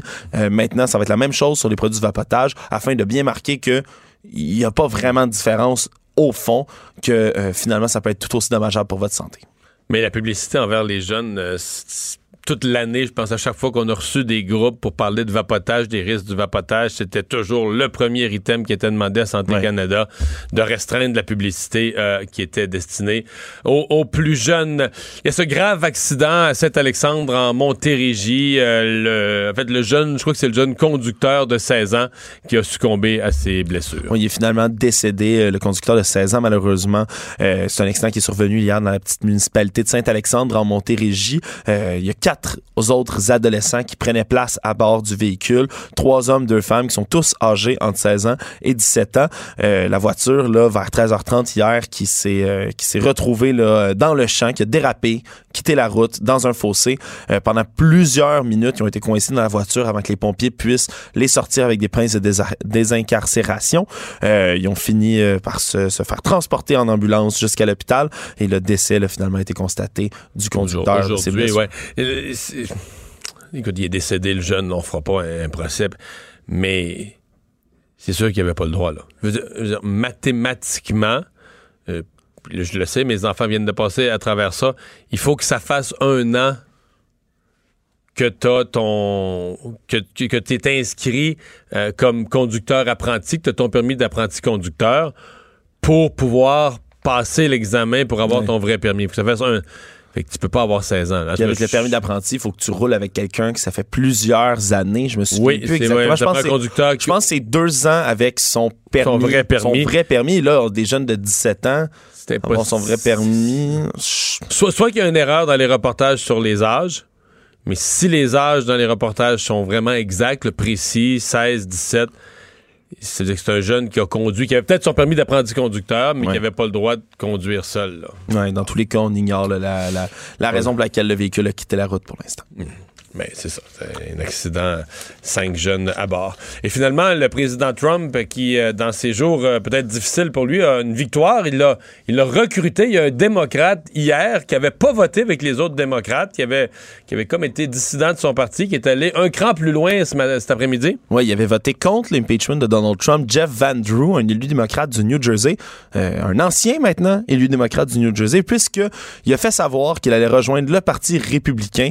Il a annoncé ça, là, tout sourire, aux côtés de Donald Trump, dans le bureau ovale aujourd'hui. Euh, il a dit à Trump qu'il avait son soutien éternel. Éternel? Éternel, c'est très long. Ouais, J'ai jamais dit ça à personne en politique, moi. Ah non? non, ben, une année à la fois. là. on va regarder ce que ça ouais, donne. ouais, bon, ben donc le soutien éternel. Soutien éternel, OK. Alors, euh, c'est pas, euh, c'est pas peu. Et maintenant, il a fait savoir que c'était, c'est ça. Il va devenir républicain. Il dit que c'est tout simplement plus adapté pour lui. Pour moi, il y a des sondages dans son comté, lui, dans, sa, dans, sa, dans, son, crois? dans son district. Ben. Mais moi, ce que Mais je- dit long quand même. Si un, un démocrate dans son district, ça veut dire que les gens regardent ça puis donnent raison à Trump au point où l'élu se dit si, je- si moi je veux être réélu, j'ai plus de chances. Puis, écoute, euh, ça me paraît peu probable qu'une personne, que, que tes convictions personnelles et profondes t'amènent à soutenir Donald Trump, à part que d'être juste un calculateur qui ça- veut être réélu.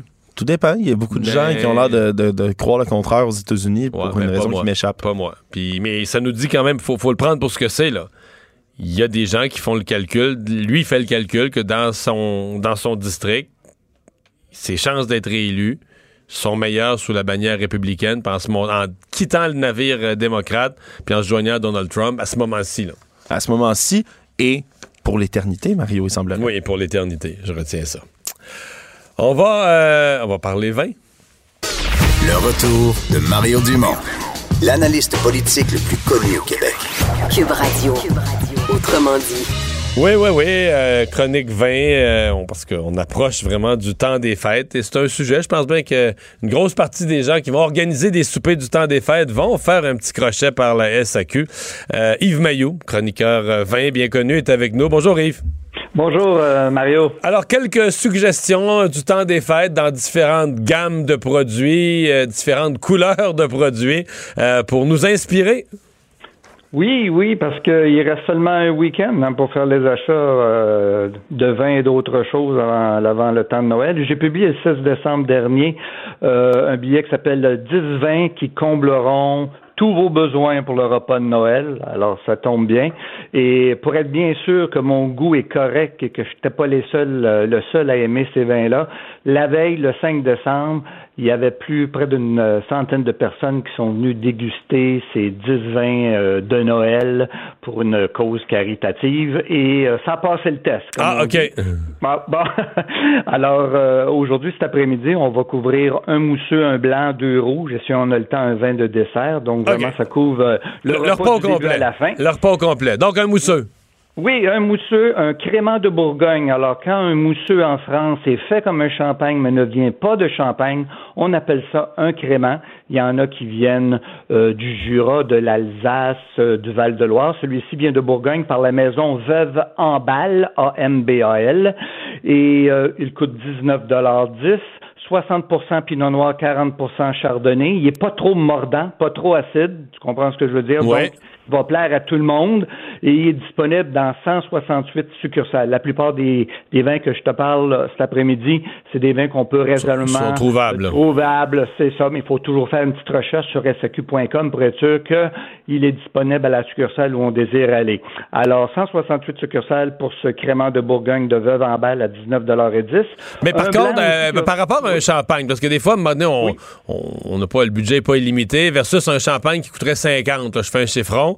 Euh, On va aller chercher pour un petit peu moins, quelques sous de moins que 20 quelque chose de presque équivalent. euh, Oui, mais il est fait quand même euh, pareil. Deuxième Même méthode. fermentation dans la bouteille. Évidemment, tu, un champagne va souvent être élevé sur latte euh, euh, 24, 30, 36 mois, les créments un petit peu moins, donc c'est un petit peu moins complexe.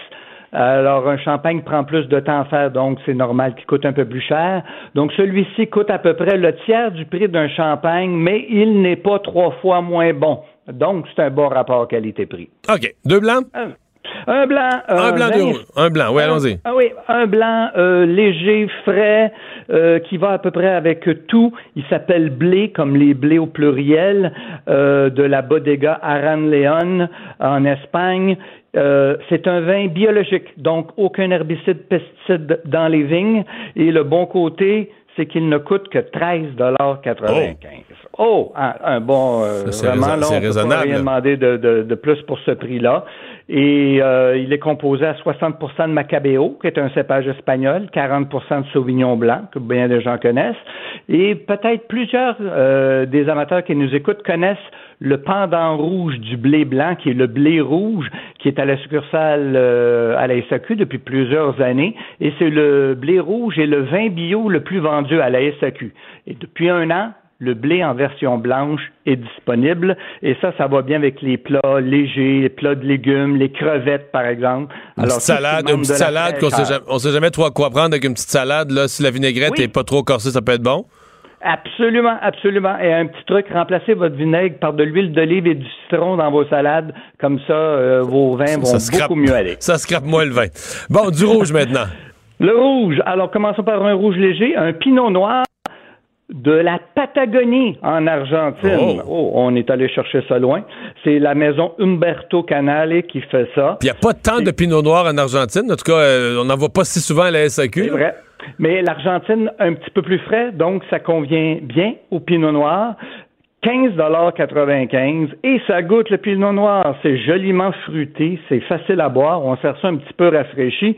Un vin parfait, par exemple, pour la dinde rôtie, la pintade ou le faisan. Toutes les volailles grillées avec un- une viande euh, euh, qui est grillée comme ça. Souvent, il y a des canneberges à côté. Bon, bon, alors, euh, pinot noir, c'est parfait, disponible dans 108 succursales. Et Yves, euh, euh, t'as parlé de la température, t'as passé vite dessus, là, mais euh, y- bon, y a- y a- techniquement, tous les vins rouges devraient être un petit peu rafraîchis pour les amener vers 18, là, corrige-moi, mais, mais le pinot noir, là, mais, mais souvent, les gens vont les boire à température pièce. là. Le vin rouge, on va dire, on le met pas au frigo, Erreur. donc on le boit à 20. Erreur. Mais le pinot noir, lui, c'est encore plus important de le rafraîchir, euh, une petite Oui, coche 16, de plus. 16 degrés Celsius à peu près, ça va faire ressortir le fruit. Ça va être plus éclatant. Pour aller chercher 16, tu fais ça comment? Chez vous, mettons quoi? C'est une demi-heure au frigo, une heure? euh, co- comment? Un vin qui est température pièce, il est sur le comptoir, puis on dit je veux le boire à 16, on y fait quoi, là?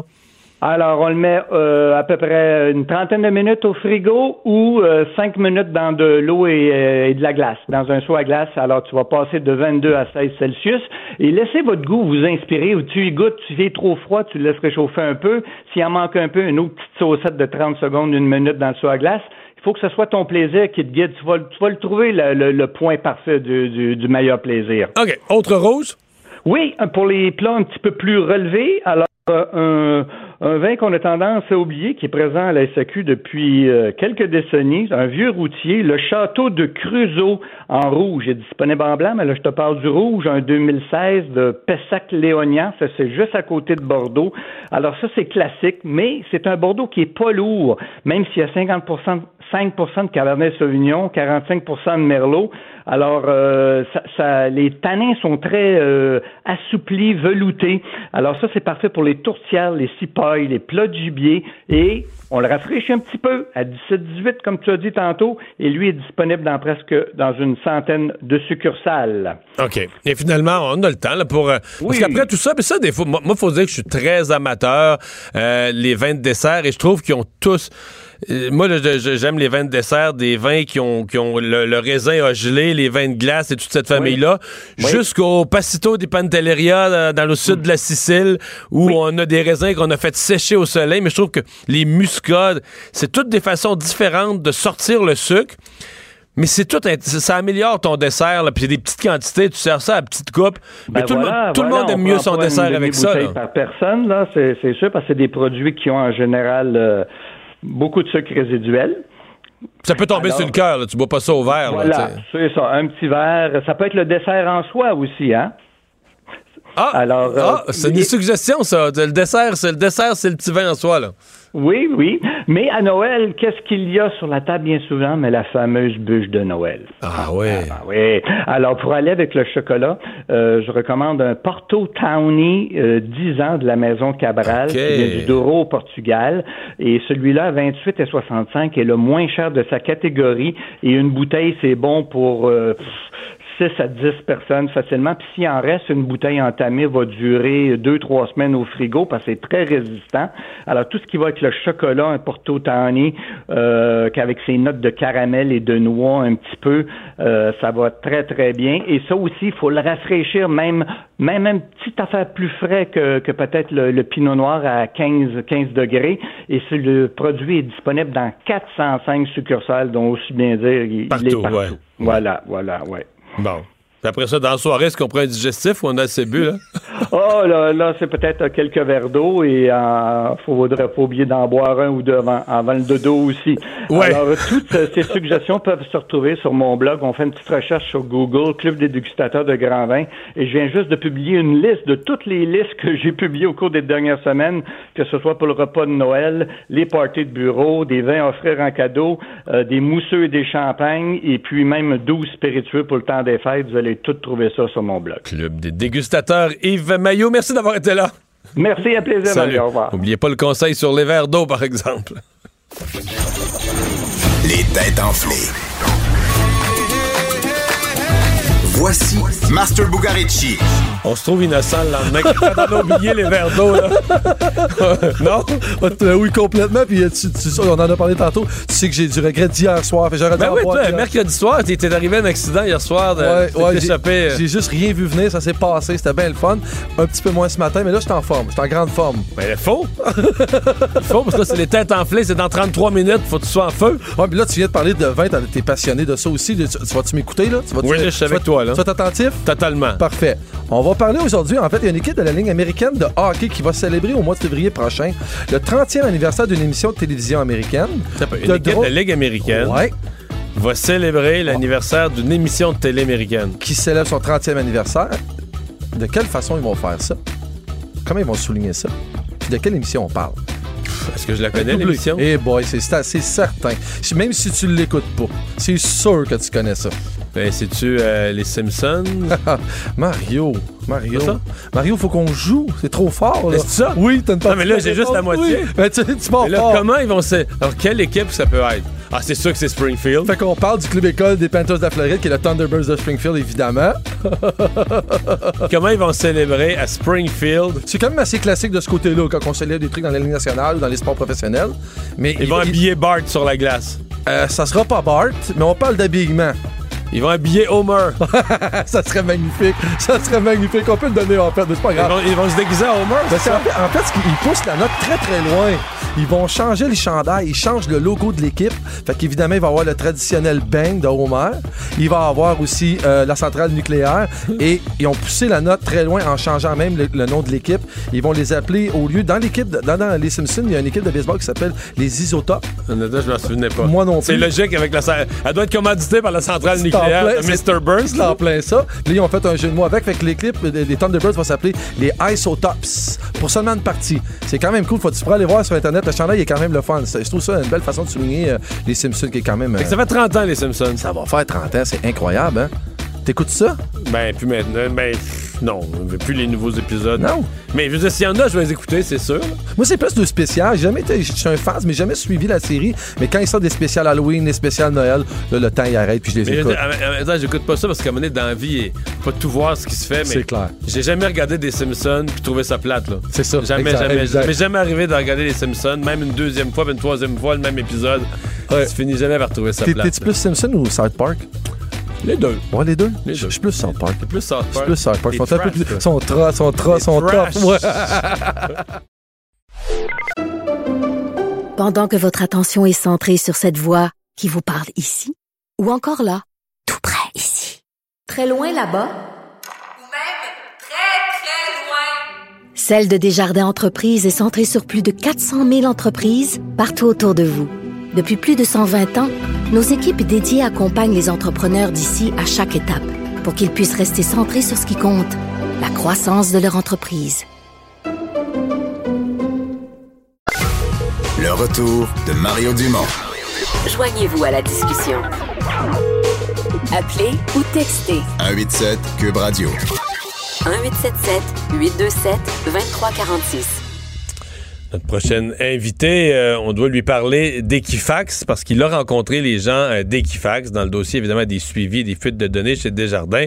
Yann Lafrenière, euh, député caquiste de Vachon, adjoint parlementaire au ministre de la Sécurité publique. Bonjour. Oui, bonjour à vous, M. Dumont. Mais avant toute chose, là, parce que c'est un pur hasard si on a parlé des Simpsons avant la pause. Ah, mais quelle déception, là. Excusez, M. Dumont. Je vous connaissais, Mario, je vous appréciais beaucoup, mais d'entendre que vous n'êtes pas un fan des Simpsons, ça m'a jeté un- par j'étais un terre. moyen fan, là. mais vous, vous êtes un fan fini, fini, fini. là. J'ai vu passer ça euh, durant l'automne parlementaire. Là. Oui, mais même cette semaine, j'ai fait une entrevue parce que c'était le 30e anniversaire Ouais. des Simpsons, et c'est tellement bon ma crédibilité, là, ça m'a aidé énormément. là. OK, OK, OK. Mais là, vous Mais avez des... des-. J'ai un musée chez nous, juste pour vous rassurer. J'ai une pièce dédiée aux Simpsons chez moi. Euh, c'est une collection. Que je suis de très près. Oui, une collection, oui, mais ce, que j'aime beaucoup, euh, j'aime beaucoup le sarcasme et j'aime beaucoup euh, la, la critique qu'on fait de notre société, de la société Mhm. américaine. Moi, j'adore ça. Puis on peut l'écouter à plusieurs niveaux en plus. C'est ça qui est le fun. C'est bien d'être- prêt à vivre le sarcasme quand on se lance en politique. C'est une bonne protection. ça aide beaucoup. Oui, ça aide beaucoup. Euh, donc, euh, vous avez, je vous ai vu sur les réseaux sociaux dire euh, avec un collègue, euh, j'ai rencontré les gens d'Equifax et je vous cacherai pas qu'on on est curieux de savoir ce qui, ce qui a été dit parce que il y a beaucoup de sceptiques avec ce que le rôle qu'Equifax peut vraiment jouer pour protéger les clients de Desjardins. Vous, vous avez entendu quoi de rassurant, vous, au cours des, des derniers jours? Mais premièrement, comme vous avez dit, dossier beaucoup plus sérieux. Euh, on se rappellera qu'en novembre dernier, on avait reçu plusieurs groupes, dont Equifax. Je faisais partie de la commission des finances publiques. Et nous, euh, les parlementaires, on avait questionné les gens qui étaient sur place. Le premier groupe, c'était Equifax. Et bien honnêtement, j'avais pas été euh, rassuré, mais on pas était du resté sur, ouais, on était resté sur notre appétit, là. ah, ben, un, on était resté sur notre appétit, puis deuxièmement, moi, les citoyens qui étaient venus me voir ici à mon bureau de comté m'avaient parlé du fait qu'il y avait de la difficulté à avoir soit accès au service Internet ou même avoir quelque chose en français. Puis malheureusement, cette journée-là, là, en quelques secondes, le gars de communication que je suis vous dirait qu'ils ont confirmé tout ça. C'était en anglais, ça fonctionnait pas bien. Bref, ça s'était pas bien passé. Et suite à ça, euh, puis ça, faut, faut être très honnête, là, ce sont les gens d'Equifax qui ont écrit à tous les parlementaires qui étaient à la commission en leur offrant une rencontre pour venir approfondir des sujets qui avaient été assez clairs. OK. Alors, donc, vous, vous avez, sa- vous avez saisi, le- écrit. OK, vous avez saisi l'occasion, vous avez dit, Ah vous me lancez une lettre, une invitation, j'y vais. Absolument. Et euh, j'étais avec mon collègue Yuri Chassin.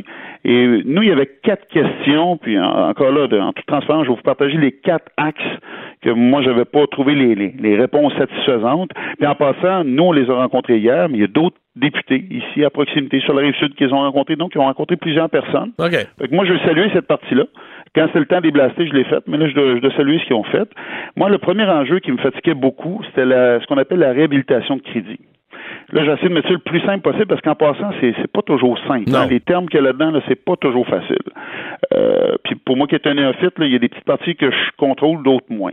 Là-dessus, exemple, vous avez votre carte de crédit, votre identité a été volée. Donc, quelqu'un est allé chercher, a fait des demandes de carte de crédit, a fait de- des fraudes et tout ça. Votre code de crédit, à vous, qui est un score là, qui peut monter jusqu'à 700 quelques points, descend, donc ça vous cause des problèmes de crédit. Vous voulez retrouver votre code de crédit, et là, quand vous vous présentez chez Equifax, présentement, il y a une lacune. Parce que vous disent, un jour, cette cote-là va revenir. Pour l'instant, il n'y a rien qu'on peut faire. Puis même Donc, dans ma les cote, faits, ma quelqu'un- cote est affectée par des fraudeurs qui ont oui. usurpé mon identité et qui ont fait des fausses demandes en mon nom. Dans le fond, ce qu'ils vous disent, c'est que nous, pour l'instant, on va attendre, puis un jour, votre code va remonter, mais c'est inacceptable. Et euh, je demandais à des gens du milieu, là, quelqu'un comme vous et moi, là, on s'est volé notre identité, là, en moyenne, ça va nous prendre 80 heures de travail pour retrouver notre identité, pour travailler, pour aller voir euh, la commission d'accès à l'information. C'est des démarches qui sont longues, ardues. Et pire que ça, c'est qu'il n'y a personne qui nous guide là-dedans. Fait que ça, hier, j'ai questionné, on a questionné Equifax là-dessus, et présentement, ils sont regardés à faire, puis vous allez me dire que c'est pas la solution miracle, là, mais je veux dire, moi, tout, tout pas vers l'avant, je- j'en suis heureux. Un genre d'aide-mémoire, où on se regarde de dire aux gens, bon, vous avez été victime, vous avez pas avec votre code, voici ce que vous pouvez faire, voici les services qui existent, parce que présentement, là, les citoyens, ils vont par essai erreur, puis ça dépend comment la personne y répond. Fait que ça, c'était inacceptable. Ça, c'est une partie de réponse qu'on a eue hier. Ça, c'est numéro un. Deuxième chose, là, c'est le côté euh, ex-policiers qui embarquaient un peu. Moi, c'était toutes les bases de données, à savoir s'il y avait une journalisation. C'est-à-dire, mettre ça bien clair, vous êtes un concessionnaire automobile. Vous avez accès à mon dossier de crédit. Vous allez donc sur l'interface d'Equifax, vous allez consulter mon dossier de crédit. Moi, je voulais savoir s'il y avait une journalisation qui se faisait pour savoir qui a accès à mon dossier de crédit. Donc, quand on a accès, quand on a affaire à des fraudeurs, qui est allé dans mon dossier de crédit? Je voulais savoir s'il s'agissait d'une d'une journalisation qui était passive ou active. C'est-à-dire, est-ce qu'on va juste être capable d'aller voir dans le passé puis dire, ah, M. Lafrenière a été fraudé, on recule dans le temps, voici qui a eu accès? Ou s'il y a un mécanisme actif qui fait en sorte que, exemple, le concessionnaire auto X, puis je dis un concessionnaire auto, ça peut être n'importe quel client, là, euh, il a l'habitude de consulter euh, 25 dossiers par jour. Aujourd'hui, il y en a eu 500. Il y a une alerte qui est élevée. Et hier, la présentation qu'on nous a faite, c'est pour démontrer qu'il y avait une, une, une, une alerte qui était active. Donc, la journalisation est active. Ça, on ne nous avait pas répondu à ça dans la commission. J'étais resté sur mon appétit, puis ça m'a pas rassuré, mais pas en tout. Et là, vous avez on eu a les une partie réponses. Oui, il y en a une partie d'information. Ensuite de ça, euh, bon, je pense que tout le monde qui nous écoute savent qu'ils ont des problèmes en français, puis même les gens d'Equifax nous l'ont dit hier. Mais On ça, au Québec, au Québec, là, c'est, des clients de Desjardins, à mon avis. C'est, la population au Québec est 85% mettons, en français, mais les clients de Desjardins, c'est encore plus, là. Je suis convaincu Ben, de ça, c'est absolument. 90% mettons, là. Puis là, on parle même pas d'avoir un accès à un, un réceptionniste ou une réceptionniste qui parle français. Sur leur site web, il y a encore des parties, encore des erreurs, ou dans le site francophone, c'est des pages en anglais. Ça, ils se sont engagés clairement hier à travailler là-dessus dès aujourd'hui. Je ne dis pas que tout est corrigé, ils embarquent déjà là-dessus. Ça, c'était vraiment une erreur, puis ils l'ont, envoyé hier. Fait que ça, c'était le deuxième point. Le troisième point, et là, ça, ça touche des gens vulnérables de notre société. Il y a des gens qui sont présentés ici à mon bureau pour me raconter ça. Exemple, vous prenez soin de votre frère. Votre, votre frère a une déficience. Il n'est pas capable de s'occuper de ses dossiers. Malheur, il est arrivé quelque chose avec Desjardins, donc il reçoit la lettre. Il doit aller s'inscrire sur le sur l'ordinateur. Il n'y a pas cette capacité-là. Mais vous, vous comprenez que si vous appelez chez Equifax et vous ne diront pas, ben, vous êtes le, le frère de M. Dumont, pas de problème, on vous donne son dossier, vous comprenez que ça devient très compliqué. Hein? Je comprends. Fait que la même chose. Ils vont produire un aide-mémoire parce que oui, il y a une procuration qu'on peut soumettre avec pièce d'identité. Bref, c'est pas nécessairement simple, mais s'il explique comme il faut, les gens vont savoir quoi faire. Parce que je comprends très bien aussi comme ex-policier qu'on veut pas non plus produire de la fraude. Je veux pas que n'importe qui appelle Equifax en disant je prends soin de mon frère, voici son nom, donnez-moi accès à son dossier. On veut pas ça non plus. Il y a un processus, il y a quelque chose qui est clair, qui existe, mais c'était pas bien expliqué, puis on va travailler à faire un, un aide-mémoire pour que les gens sachent comment le faire. Ça, c'était les quatre questions qu'on avait quand on leur a écrit euh, lors de leur offre, là, une semaine et demie. Mais là, je pense que tout le monde va comprendre que la question qui est importante pour nous hier, c'était l'histoire de la vente de cookies. C'est-à-dire, vous, vous allez sur Internet, vous allez sur le site d'Equifax, et là, le fait d'être allé à telle heure, à tel endroit, cette information-là était vendue pour du marketing. On s'est fait dire hier, encore une fois, qu'il n'y avait aucune information de notre dossier de crédit qui était vendu. Mais ce qui était vendu, c'était, comme, comme ça arrive si vous allez sur Facebook en passant, votre géologue est vendu et tout ça. Ça se fait dans d'autres choses en marketing. Ça, je, je l'avoue. Mais là où moi j'ai un gros problème, c'est qu'on va pas chez Equifax par choix. Non. Quand vous allez chez Equifax, parce que vous avez été potentiellement fraudé ou mis à risque avec des jardins. Là, on vous dit, on a une solution pour vous, allez chez Equifax. On reçoit la lettre. Moi, je l'ai reçue. Moi-même, je l'ai reçue. Ma femme l'a reçue. On est allé sur le site d'Equifax. Puis après ça, on apprend que nos habitudes de consultation, tout ça aurait été vendu. Moi, le gros problème éthique que j'ai avec ça, c'est que le, consentement, il n'est pas là. hein. Il n'est pas là. Moi, je suis obligé. Je peux pas décider d'aller voir une autre compagnie demain matin. C'est Equifax qui s'occupe de mon dossier. Puis en plus, on décide, encore là, moi j'appelle ça cheap, là, de vendre cette information-là pour du marketing. Dans d'autres pratiques, je peux comprendre, même si je suis pas à l'aise avec ça, je sais que Facebook le fait, ils vendent votre géolocalisation, même si votre géolocalisation d'ordinateur n'est pas allumée, ils vont vendre votre positionnement, ça on le sait. Mais dans le cas présent, écoutez, avouez que c'est particulier. Là. Ben oui, c'est plus que Les particulier. citoyens là. sont insécures, ils sentent que leurs données auraient été peut-être vendues, tout ça. Ils vont sur un site pour euh, assurer leur sécurité, puis ils font leur démarche, puis ils apprennent que même si c'est une petite information, puis c'est pas des dossiers personnels, ça a été vendu, en bon québécois, ça fait dur. Et si on les a challengés, ils vont nous revenir. J'ai pas eu de réponse hier, on n'a pas eu de réponse devant nous, mais ils ont compris qu'on était vraiment pas content avec ça. Vraiment, vraiment pas content, parce que je me mets à la place des citoyens, puis je me dis, quelle belle façon, Mais, euh, pas d'argent, là, d'ébranler la confiance des citoyens.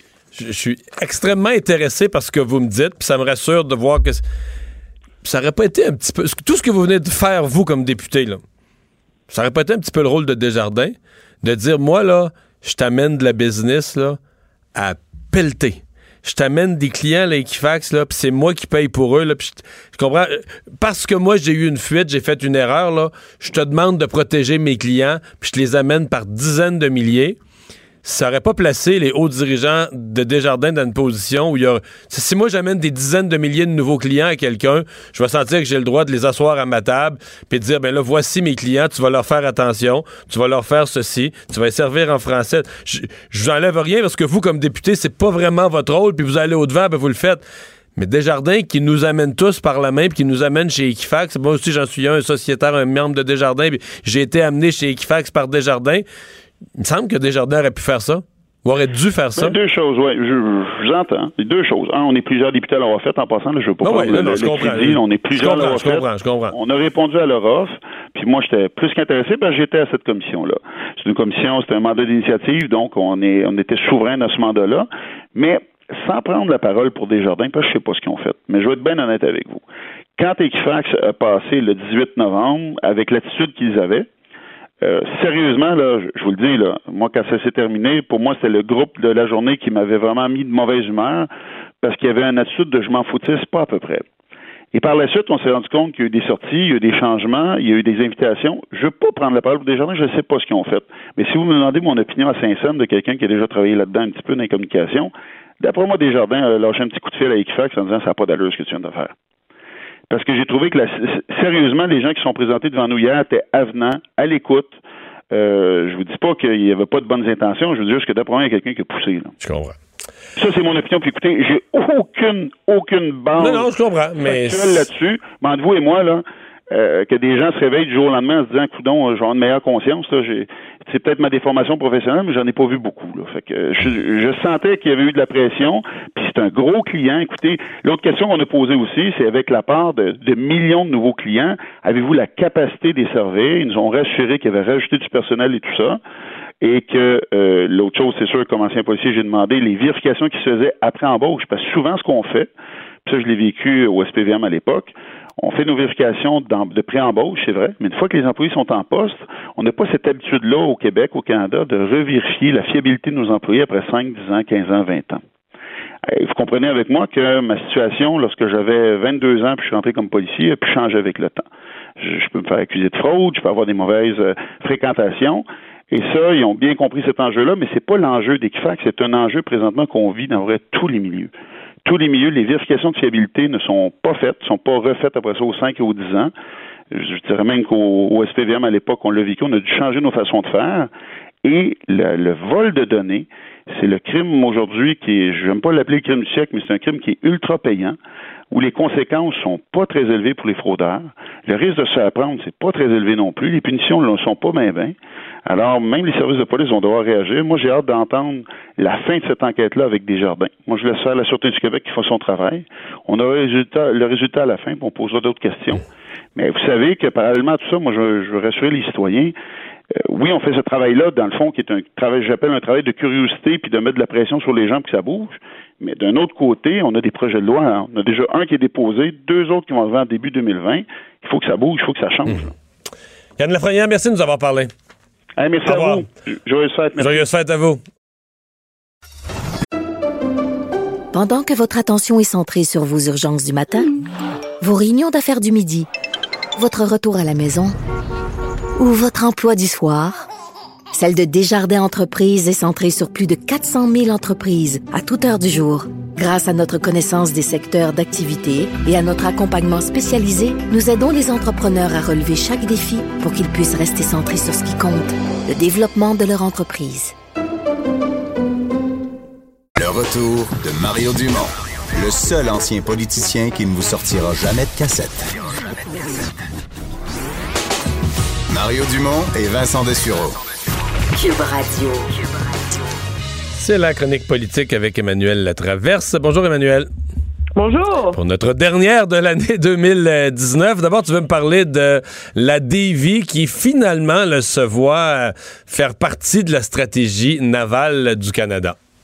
Ben oui, c'est comme un cadeau de Noël qui est donné à la Dévie après tous ses efforts et ce lobbying.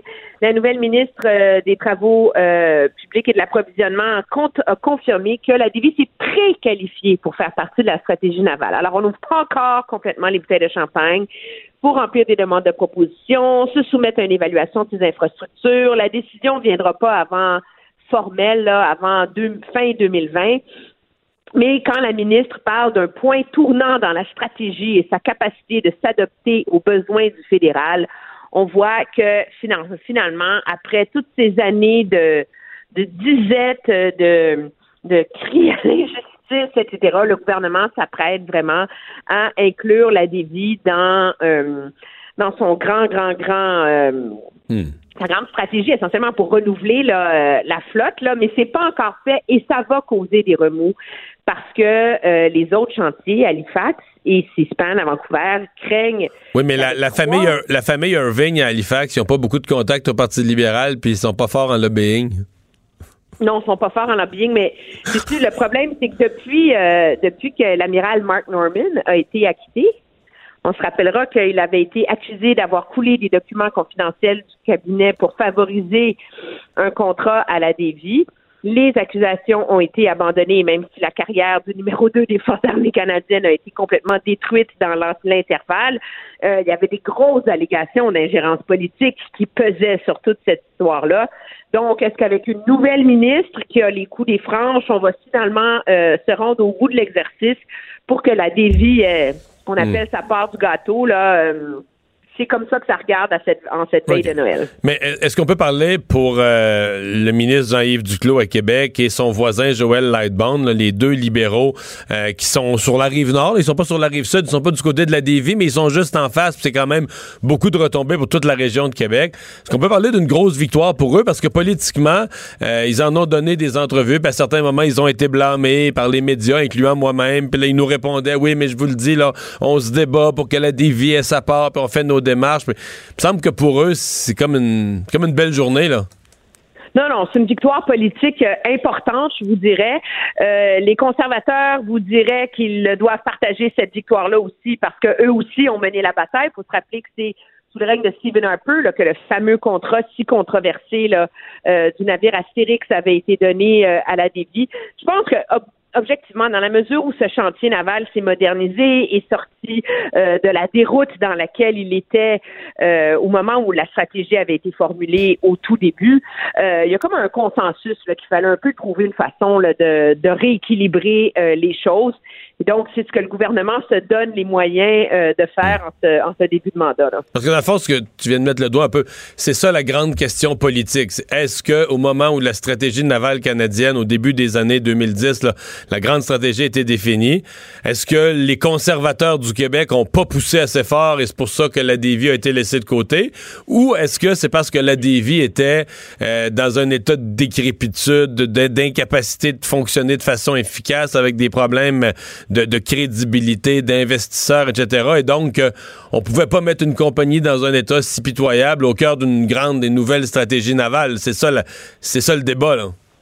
Ben écoute, c'est le débat. Moi, de mon, de mon souvenir, là, euh, pour avoir couvert ce débat-là, l'é- l'état de la dévie posait un immense problème et personne n'était particulièrement surpris quand le, le chantier avait pas été sélectionné à l'époque. Il s'est passé beaucoup de choses depuis. Euh, le, le chantier a été racheté, il a retrouvé la voie de la rentabilité, il s'est modernisé, il est devenu un chantier ultra compétent, ultra efficace plutôt qu'un chantier Ouais. Et- et- avec des problèmes, etc. Donc, ça change. La donne a changé en, en, en 10 ans. là. C'est ça la, Ouais. la réalité. Dans la mesure où c'était une stratégie qui valait pour 50 ans, ben, il y avait un petit problème, là, tu sais. Ouais. Parce que le gouvernement fédéral a eu, fond, c'est peut-être un peu ça la crédibilité maintenant de la DV, a eu l'Astérix, donc a, a donné un contrat à la DV et ils l'ont livré, euh, dit-on, avec des solutions innovantes, intéressantes, dans les délais, à l'intérieur des budgets. Donc, euh, disons Oui, comme... euh, comme des autres navires, hein, des autres... euh, des où on est en autres, dépassement de coûts, là, c'est ça. Où on est en retard et en dépassement de coûts. Donc, la DV a, a- a mieux fait, a bien livré la marchandise. Elle donc, a gagné ses épaulettes, je pense. Et donc, ça. a fait en sorte que le gouvernement, à un moment donné, il pouvait plus, était comme un peu obligé d'obtempérer, là. Bon. T'as entendu l'entrevue de Gérard Deltel qui m'a donné tout tantôt à LCN. Il, il est presque dans la course, lui, là, hein? Ah oui, mais il faut dire que Gérard Deltel, euh, tu sais, les résultats du sondage d'hier ont comme l'ont mis sur un nuage euh, total, là, dans lequel euh, ils sondent beaucoup ses, ses appuis. Et c'est, moi, de ce que j'en comprends, il, il- il s'agit de d'attacher des bons organisateurs formellement dans le reste du pays. Euh, et c'est un peu ce qui manque en ce moment pour euh, pour vraiment confirmer qu'il se lance dans la course et confirmer dans l'esprit des autres Québécois qui sont prêts à l'appuyer que vraiment euh, c'est du sérieux et qu'ils peuvent gagner avec lui. C'est un candidat qui intéresse, c'est un candidat qui est sérieux, mais là, euh, que Jean Charest va se lancer, ça, ça vient brouiller les cartes. hein. Ça, ça brouille pas mal les cartes. Et merci beaucoup, Emmanuel. Très bien, au À revoir. bientôt. Au revoir. Alors, Alexandre, dans ce qu'on surveille, euh, il y a M.